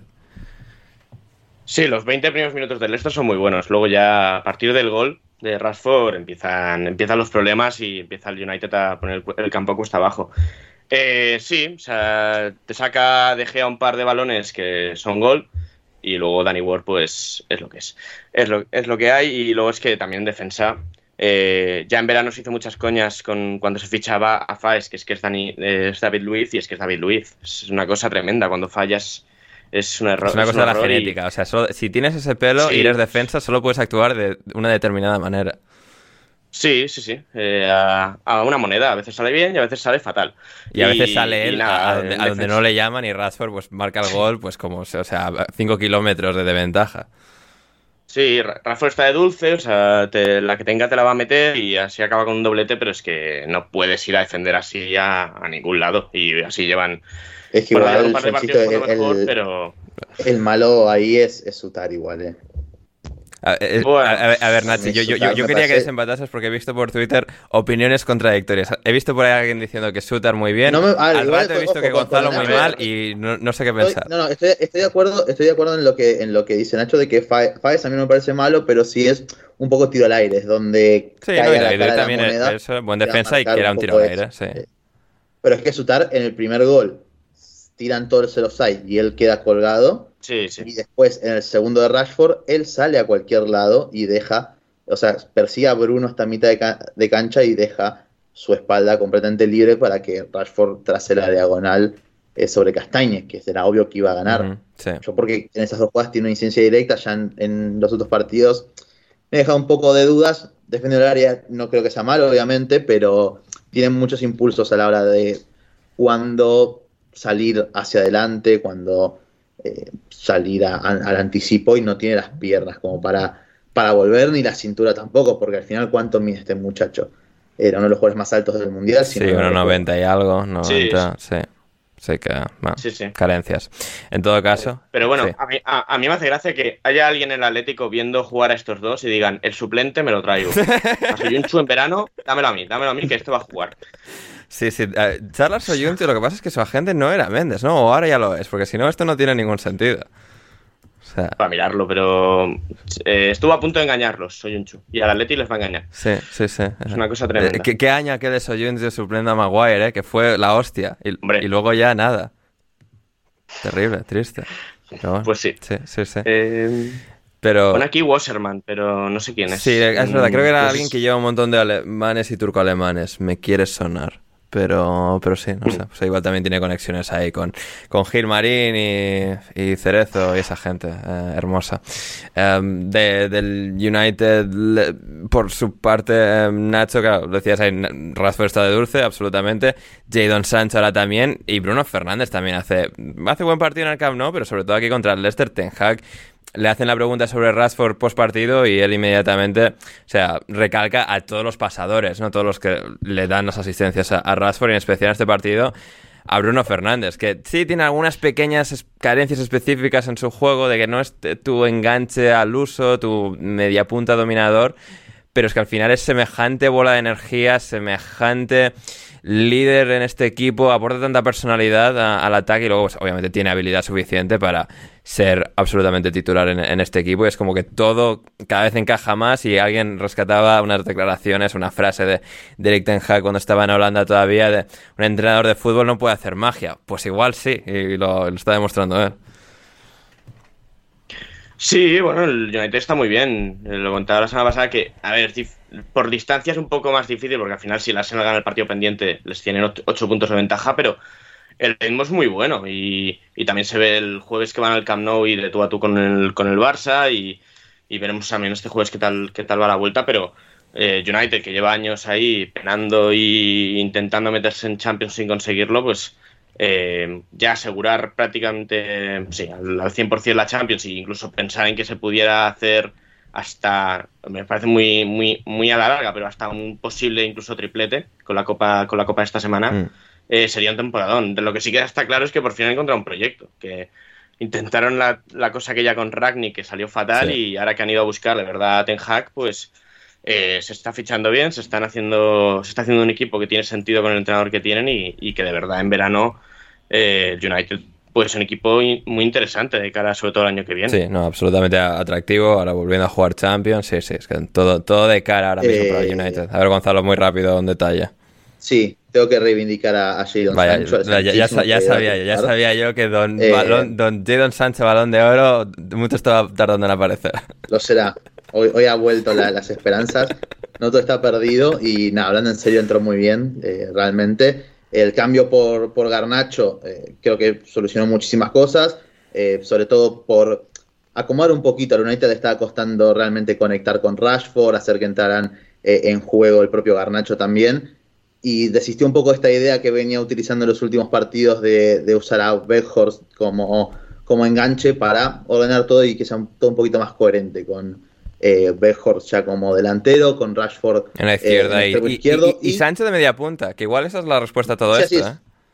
Eso, sí, eso es a lo que iba. Sancho de media punta y Bruno en la derecha. Bruno en la derecha que incluso tiene esa tendencia que hace muy bien también de meterse por dentro o combinar esa amplitud entre él y Dalot, que se entienden bien realmente. Entonces, Dalot es un lateral que te puede aparecer tanto por fuera y desdoblarte, como incluso animarse a, tener ese juego interior porque tiene la calidad para hacerlo. Entonces, y Tidon Sancho es mucho más técnico que Bruno Fernández, lo cual para espacios reducidos en líneas centrales y todo esto. Sí, mucho, mucho, mucho más autosuficiente desde la gambeta también, en, cuanto a, jugar y, y, en combinar con compañeros.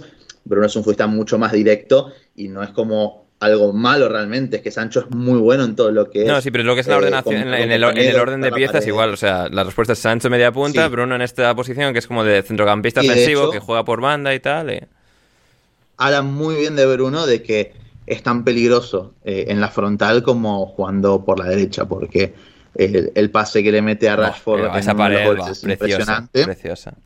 Y después juega la pared con, con Sancho en el tercer gol, que también es, maravilloso. Y, e insisto, por lo menos se ha notado a Sancho un poco con esa confianza que todos creíamos que, había perdido un poco, de animarse a, hacer sus jugadas que, todos pedíamos o, todos esperamos que, haga como, como hacía en Dortmund, de poder sacarse un par de redes encima, combinar, agitar jugadas, meter la pausa necesaria cuando, cuando así lo necesita, no tener miedo a amasar la pelota, que es un poco algo que a veces en la Premier se mira de reojo, pero es importante que Sancho mantenga la confianza en su talento y que Ten Hag le haya dado todo ese tiempo para que se pueda recuperar, para que vuelva a ponerse a ritmo competitivo, tanto físico como mental, es una bendición y que también es como si encima Ten Hag logra recuperar a Sancho después de todo lo que pasó y de que muchísimos le, habían soltado la mano, es que es una temporada muy difícil de, mejorar una temporada de estreno para, para un entrenador dentro de un club tan exigente como el United realmente. Así es, y el último partido que nos queda, Tottenham 2, West Ham 0.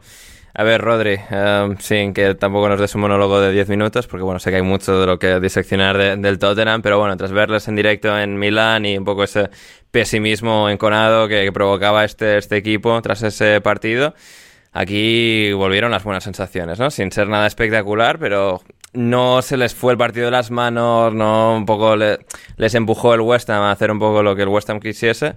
Y Harry Kane muy bien, son en el banquillo y como contra el Leicester sale del banquillo y marca y quizás sea la respuesta un poco a, recuperar a Son, que pueda atacar a defensas cansadas y maltrechas, estando él completamente fresco. Javier Skip centro del campo, Kulusevski con Kane, con, con Richarlison, con gol del señor Gelatina en la derecha, todo bien. Sí, eh, yo creo que eh, hubo dos eh, sorpresas principales. Bueno, no sorpresas. Lo de Song sí, pero lo de Skip, bueno, entre Sari y Skip iba a estar el tema. Y luego, sobre todo, que descansase de Perisic y jugase Ben Davis de, carrilero. Y nada, el, Tottenham creo que defendió bastante bien. Solo permitió un remate al principio, creo que es la primera jugada del partido de, de Jarrod Bowen y luego defiende bastante bien. No crea muchas ocasiones, creo que hay un remate a puerta únicamente en la primera parte, pero se juega en campo del, en, campo del West Ham. Y, luego la segunda parte mucho mejor, con, con un Cuti Romero que, que arriesga más con balón y con Joyvier que se inventa que se inventa un pase para, para, el primer gol, que es un, es un escándalo absoluto, y pone, y pone en carrera a Ben Davis, y por ahí aparece Emerson Royal que está jugando como si se le acabase de fichar un futbolista que le, le fuese a poner en, duda su titularidad. Mm. Y, la verdad es que el Tottenham, bien, el, rival es un West Ham, que no es el West Ham del año pasado, por ejemplo, pero, pero aún así tiene buenos futbolistas. Tiene, tiene a, a Gerd, que jugó bastante bien, aunque Kulusevski fue creciendo bastante a medida que, ganaba tiempo el, partido. Y a mí me gustó el Tottenham, bastante mejor imagen que contra el Milán. Qué asco, y, ¿eh? y, ahora una semana, una semana para, preparar el, partido contra el Chelsea. Qué asco, Rodrigo, como reivindicando al West Ham un poco. Brasil, el Tottenham le acaba de ganar el Brasil del 70. Ay, ay, Dios. No, no, a mí, de hecho, de hecho iba a decir, iba a decir que el, que el West Ham me parece bastante, es decir, bastante peor equipo que, que, el, que el Milan. Hombre. Y que eso, que el Milan tampoco el otro día. Es que, hombre, es que, el West Ham está en descenso y, tengo que decir, o sea, obviamente, yo ya Mois nos cayó la boca a todos los que dudábamos de él, pero. pero no, le va a hacer para siempre, ¿no? O sea no lo va a hacer para siempre, es que ya está. No, no, entiendo. Ya que alguien llame a Hassan Hutel, que alguien llame a Hassan Hutel y ponga a entrenar a este equipo. Es que a Mois le sobran dos meses en el West Ham, que sí intentó recuperar un poco eh, su primer West Ham eh, más tradicional con tres defensores centrales para volver a ganar un poquito lo que era esa, esa seguridad defensiva que tanto caracterizó a ese equipo, recuperando a la dupla Rice y su checa, ahora que no está Paquetá, pero es que hay cosas que no se entienden y, también, insisto, está, es que Amaca está lesionado, pero insistir con Michel Antonio, tenés a Ings en el banco, que es un delantero, o sea, es un delantero, punto, eh, y es mucho mejor. es que Amaca eh, también está en el banquillo, ¿eh? o sea... O sea, ah, es verdad, sí, ha vuelto ya, Ha vuelto y no, vio minutos. Ah, pero, es que lo de Mois ya lo hemos explicado muchas veces. Mois con delanteros normales no sabe jugar, solo sabe jugar con Luis Sajá, con Tim Cahill con bueno con Miguel Antonio, esta gente, o sea, con, Felaini. Sí, Felaini, por ejemplo, sí, sí, todo, todo. Claro, es que, es que, pero aparte a, Anicheve, o sea, no, no entiendo. Mois jugaba con gente que se llamaba Víctor Anicheve, o sea, delanteros que, o sea, de los que ya no nos acordamos. es que es el conservadurismo llevado a, la repugnancia, ya, pero, pero no como algo malo, porque eso ha hecho que su modelo y que el West Ham haya tenido éxito durante un par de temporadas. Cuartos de Europa League, ¿eh? Claro, es que además y, dar pelea a cualquier equipo, ser un equipo al que nadie querría enfrentar en cuarto, No, cuarto, es que digo cuartos, semis, semis contra el Semis, semis, ¿no? Sí, sí, semis, semis, semis, pero es que muy lejos está de este equipo y, todos los cambios que ha buscado, intentado hacer a lo largo de la temporada no han surtido efecto. Y entiendo que por la calidad de la plantilla además puede haber cierta calma, decir, bueno, tenemos buen equipo, el West Ham se va a terminar salvando y que no pasa nada, pero no pasa nada hasta que llega la fecha 35 y estás eh, décimo octavo a tres puntos de salvarte. Entonces, a ver. O sea, hipotéticamente hablando, ¿no? Sí, sí. El, West Ham es ese club extraño, no Gonzalo, de que por un lado igual nos alegraríamos que le fuese mal, por otro es como, bueno, tampoco tiene culpa, ¿no? No sé. Nos alegramos muchísimo, por lo llamáis, muchísimo, igual. Lo siento mucho por, por la Sí, sí, eh, Nacho. Hay un dato buenísimo, desde que llegó David Moyes han jugado 26 partidos contra el Big Six, han sacado 4 puntos. Sí, sí, no, o sea, y, el dato, o sea, Duncan Alexander siempre cada, cada tanto tiempo, cuando Moyes juega de visitante contra un equipo del Big Six, o sea, es que no ha ganado un, partido contra un equipo del Big, bueno, del Big 4 de la época, el Big 4, con, o sea, Chelsea, Arsenal, Liverpool United, claro que no ha ganado, yo que sé, desde el año 2006 o alguna cosa así, o sea, es muy, muy, muy loco. Así que sí, sí, ahí está la cosa. Dato de Richard Jolly, esta es la eh, primera temporada en la cual, en la Premier League, en la cual un miembro de la familia real, es decir, Emerson y un, un pontífice, como Nick Pope, em, han sido expulsados en, la Premier League. Así que bueno, ahí está, está el dato, ahí está el dato. Em, Nacho, ¿alguna pincelada de este partido o vamos ya a otras cosas?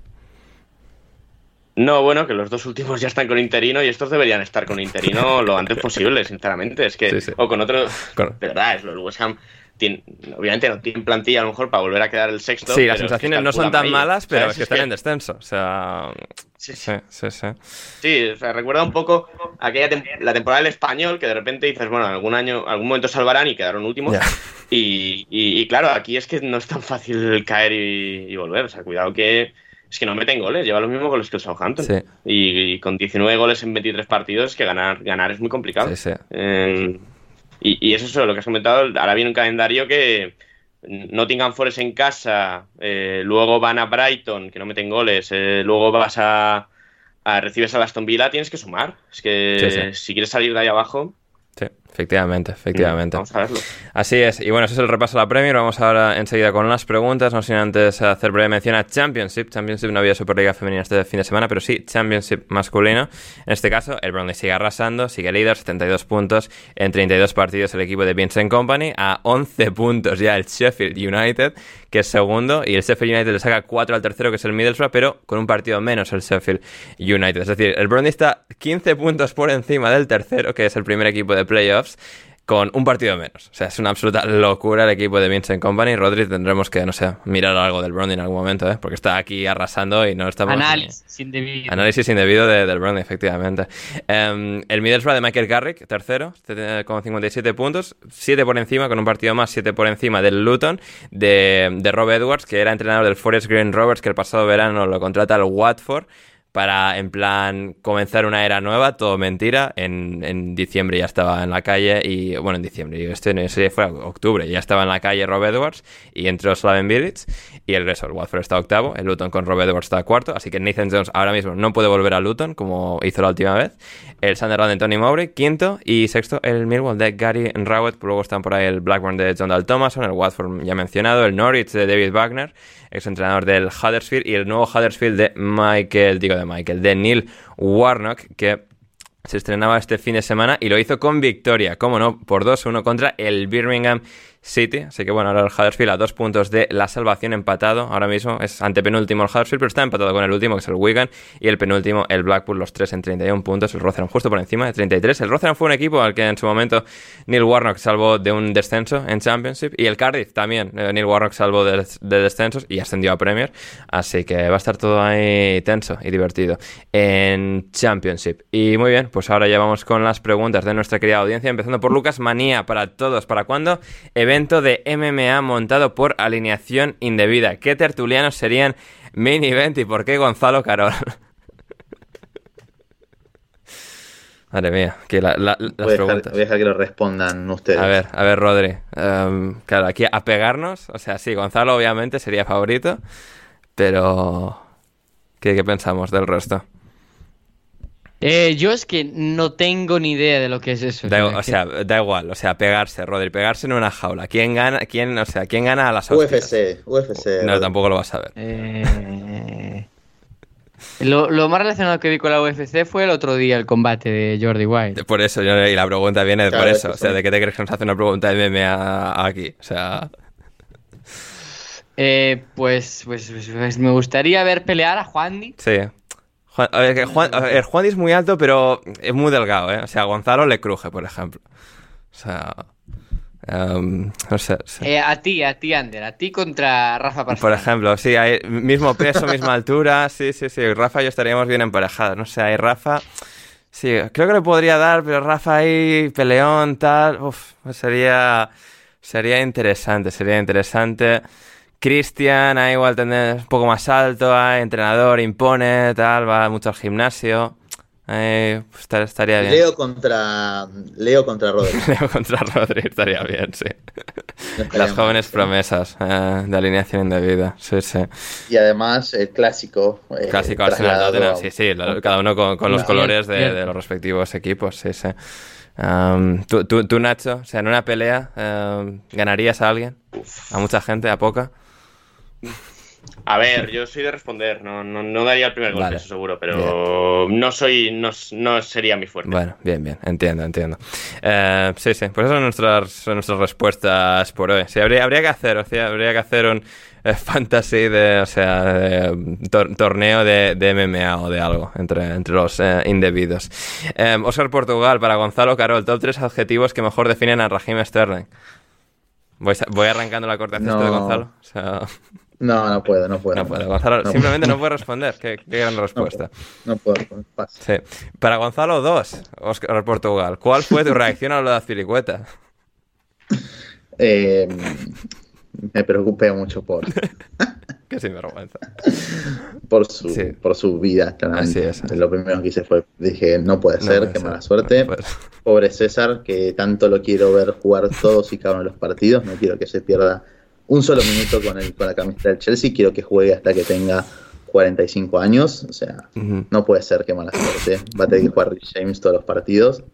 No, esto no puede estar pasando, dije, básicamente. Sí, sí, sí. En, los grupos de WhatsApp, gente, siempre, todo es amor, complicidad, nunca se dicen eh, cosas feas. No, sí, sí, de hecho, no.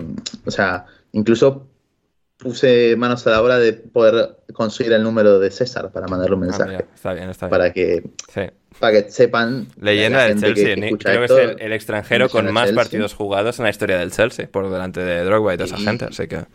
Bien, bien. Por eso, o sea, para que la gente de tome conciencia sobre mi nivel de preocupación por el estado. Mm. salubre del bueno de Bien, bien, fantástico, Gonzalo. Em, para Rodri, cosas peores que Tyron Minks. Pues no muchas, ¿eh? No muchas. No, no, muchas. Pero pará, que según él es un defensor de élite. Bueno, está... ¿Según quién? Según él, según Tyron Minks. Según él, ah. mismo, según él mismo. Y lo, y lo, y lo era el mejor de la historia. También, también, otro. el mundo. Sí, sí. A ver, hay que tener confianza, gente. Hay que tener autoestima, hay que creer en uno mismo y tirar para adelante. Ay, madre mía. Acá, dice... Tengo la declaración de, A ver. de Minks. Dice, cuando fiché por Aston Villa y había jugado antes a los sumo 20 partidos como central y ahora estoy, y, después, ahora soy, me he convertido en lo que es un, un, eh, un central. No, no, esperaba convertirme en lo que soy ahora, que es un central eh, de élite, básicamente. Bueno, a ver, le paga un equipo de la mejor liga del mundo. O sea, a ver, puedes llegar a hacer la. Puedes llegar a estirar la lógica al punto de que tiene razón en lo que dice sin tenerla en absoluto.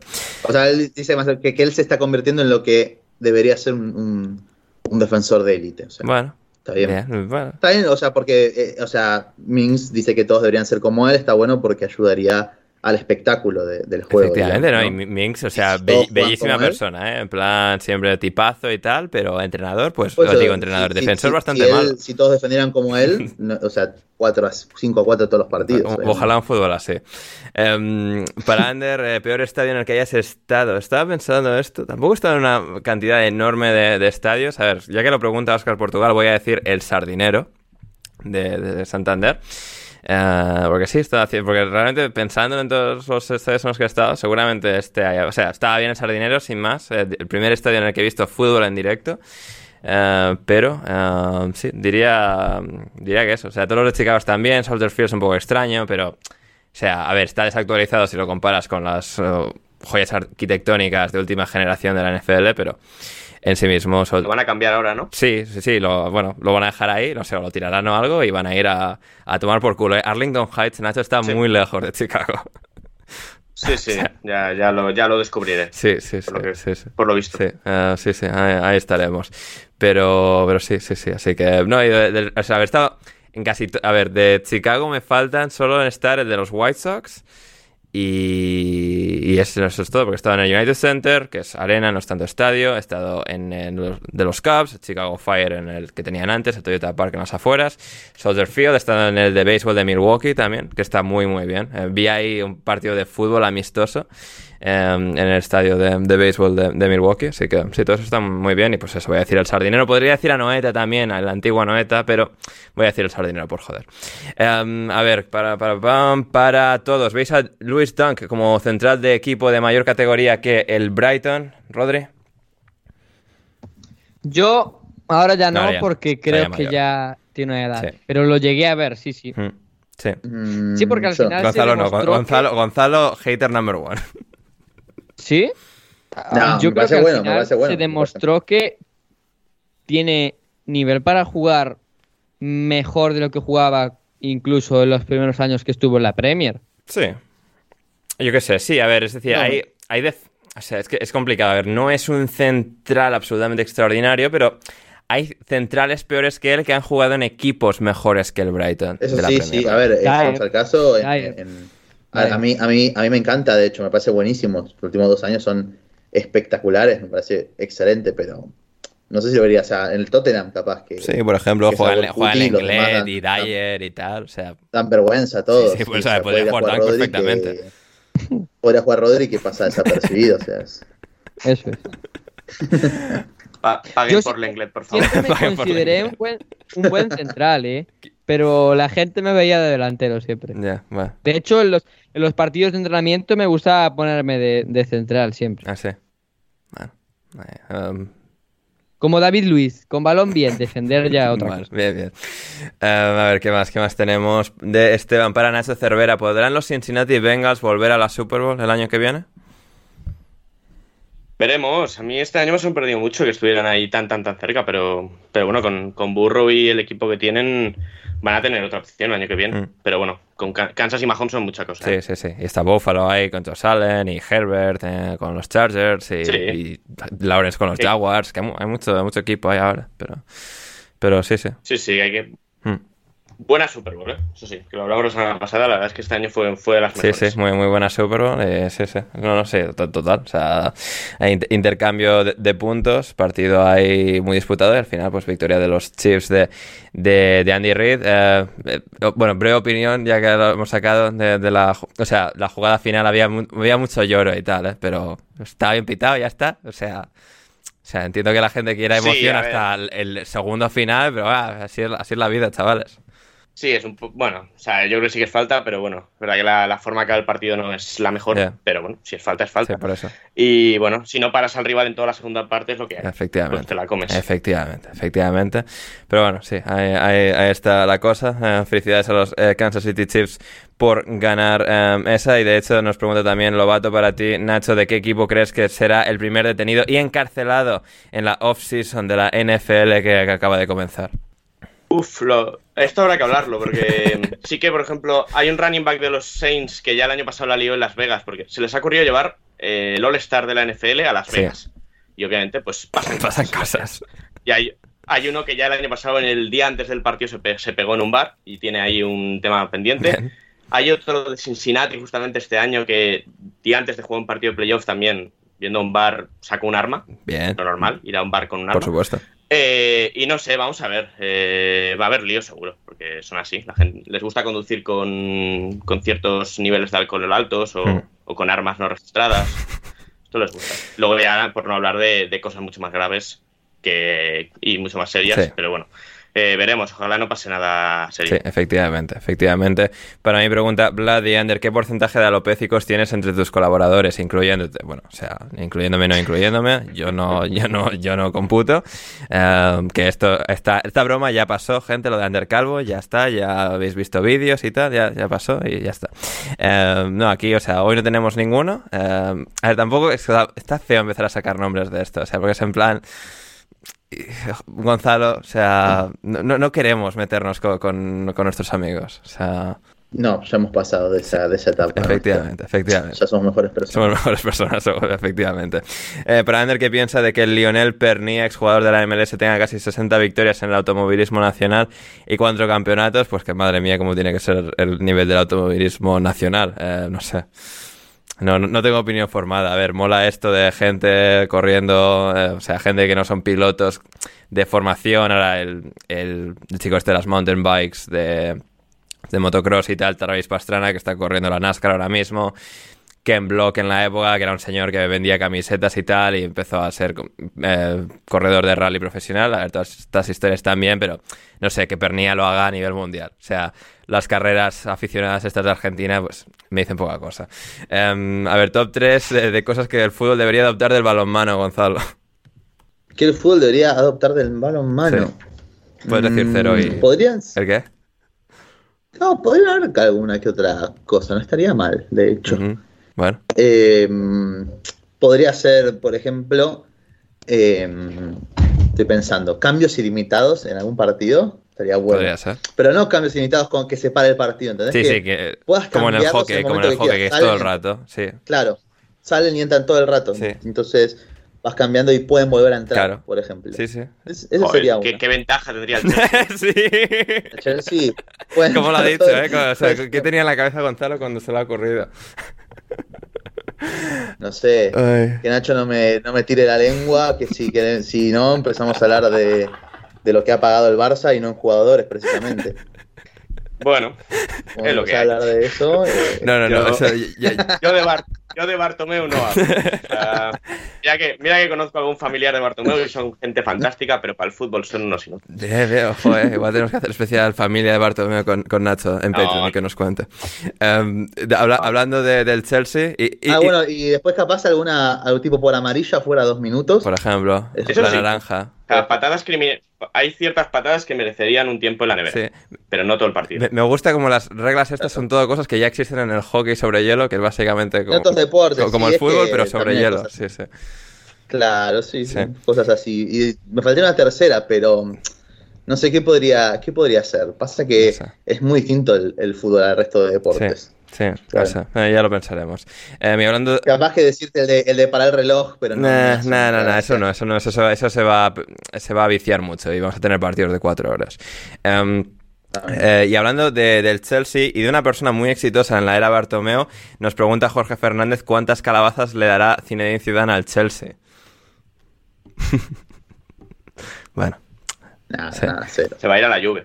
Por ejemplo. Sí, no, Cuando echen Allegri después de seguir perdiendo partidos, se va a ir a la sí, lluvia. Estaría bien, estaría bien. Ya, por fin. O sea, gente como Zidane, yo, o sea, quiero que vayan a equipos y tal, porque si no es una constante de nunca entrenan a nadie, tenemos que hablar de ellos todo el rato, no van a entrenar a nadie, que vayan y entrenen a alguien, por favor.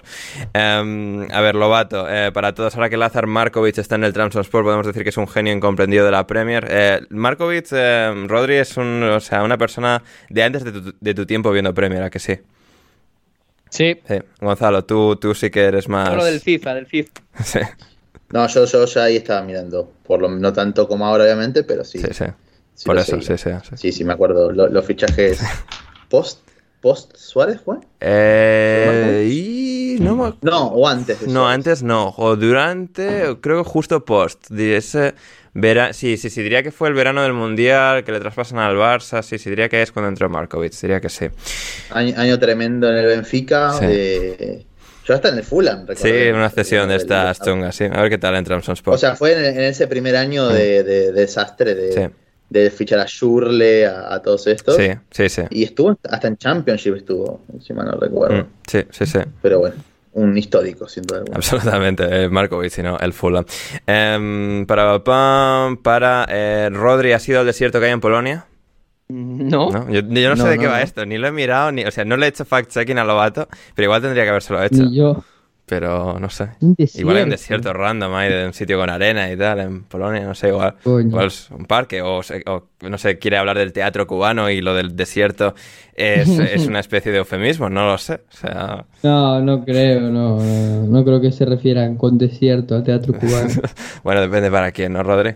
Em, claro, claro, claro.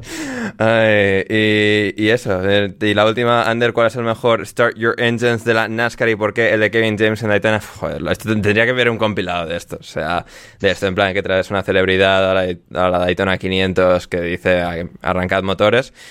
Los habrá habido buenos, pero ahora no, no se vienen a la cabeza.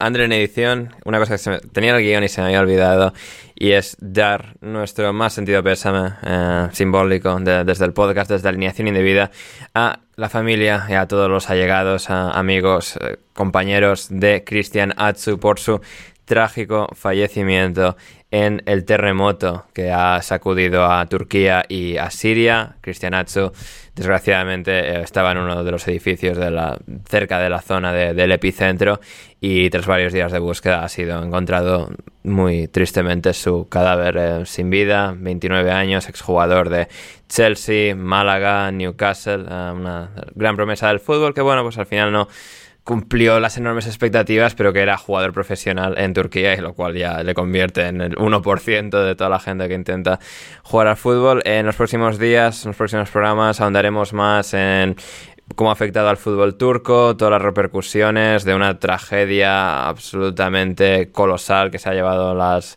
vidas de creo que estar al contador en 30.000 personas es absolutamente horrorífico. Lo hablaremos también con nuestro buen amigo Jan Seven. Como digo, lo comentaremos en próximas semanas. Así que eso, por, hoy nuestro más sentido pésame para, para la familia de, de Cristian Atsu, sus compañeros. Marcó el gol ganador del Hatia Sport, dirigido por Volkan de Mirel, el día antes de- del terremoto. Así que es eh, absolutamente devastador que haya ocurrido así. Y nada, una cosa que tenía en el guion que se me había pasado a comentar con estos. Volvemos al programa y despedimos. Gracias. Y con esto llegamos ya al final de otro eh, episodio XXL de Alineación Indebida. Espero que lo hayáis disfrutado, gente. Recordad, eh, patreon.com barra alineación indebida si queréis apoyar a la causa. Y sí, dad like en iVoox, comentad en iVoox, compartid el programa a lo largo y ancho de, de Letter, de internet, de, de vuestros amigos, de donde sea.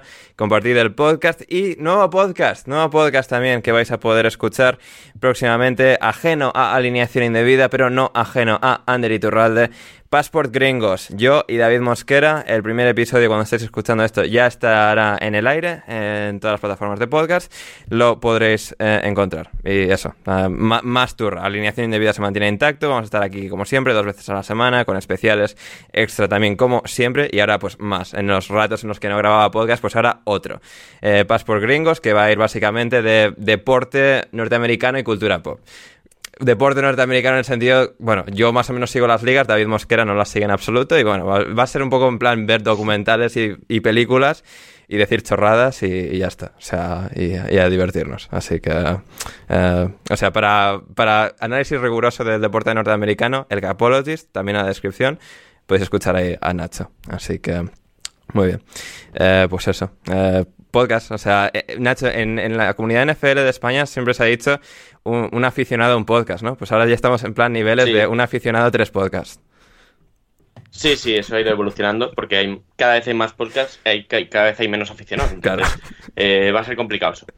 Sí, sí, pero eso, así que eso, escuchadnos a, a todos, gente, vais a o sea, ya no podéis ni ver películas ni nada, o sea, todo tiene que ser podcast, tenéis que escuchar la alineación indebida, el Capologist, Breaking the Lines con Gonzalo también, el Twitch de Rodri, em, y ahora pas por gringos, o sea, tenéis que estar ahí, gente. A por uno y medio todo. sí, sí, exacto. Porque si no, no llegáis. exacto, exacto. Y eso, nada, gente, eh, espero que lo hayáis disfrutado. Seguidnos a todos eh, en Twitter, arroba Rodrigo Cumbraos, arroba Gonzalo Carol 29, arroba Nacho Cervera 6 y arroba Anders Hoffman. Los links, como siempre, en la descripción. Gracias, Rodri, por estar ahí con nosotros. West Ham get better everywhere they go. West Ham get better everywhere they go. Bueno, gracias Rodri por, por, venir todo este tiempo a Alineación Indebida. Ha sido un placer tenerte. Mucha suerte en tus futuros proyectos. Um, gracias, Nacho. Gracias. Nada, gracias a ti por la invitación y, y para próximas semanas cuando, cuando quieras. Ah, fantástico, fantástico. Y gracias, Gonzalo.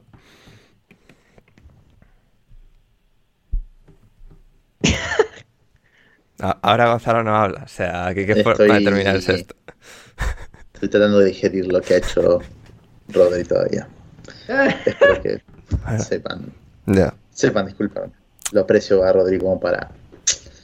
Yeah. La Para semana que no viene, ser. la semana que viene se cantará, pero cantan, cambiando West Ham por Tottenham, muy probablemente.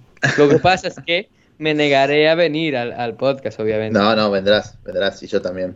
Esperemos que más, cuenta Bueno, ya veremos, nosotros, ya ¿no? veremos. Que hay mucha gente, mucha gente, muchas promesas, mucho plan de si no vuelves esta semana, ven la siguiente. Ya veremos cómo se organiza la semana Bien, que viene, pero bueno, estaremos aquí. En fin, Sí, que muchas gracias. Muchas gracias a todos. Sí. Muy contento de, de haber vuelto a estar nuevamente y nos vemos la próxima. Muchas gracias a todos los que llegaron hasta esta altura del programa. Así es, así es. Muchas gracias, gente.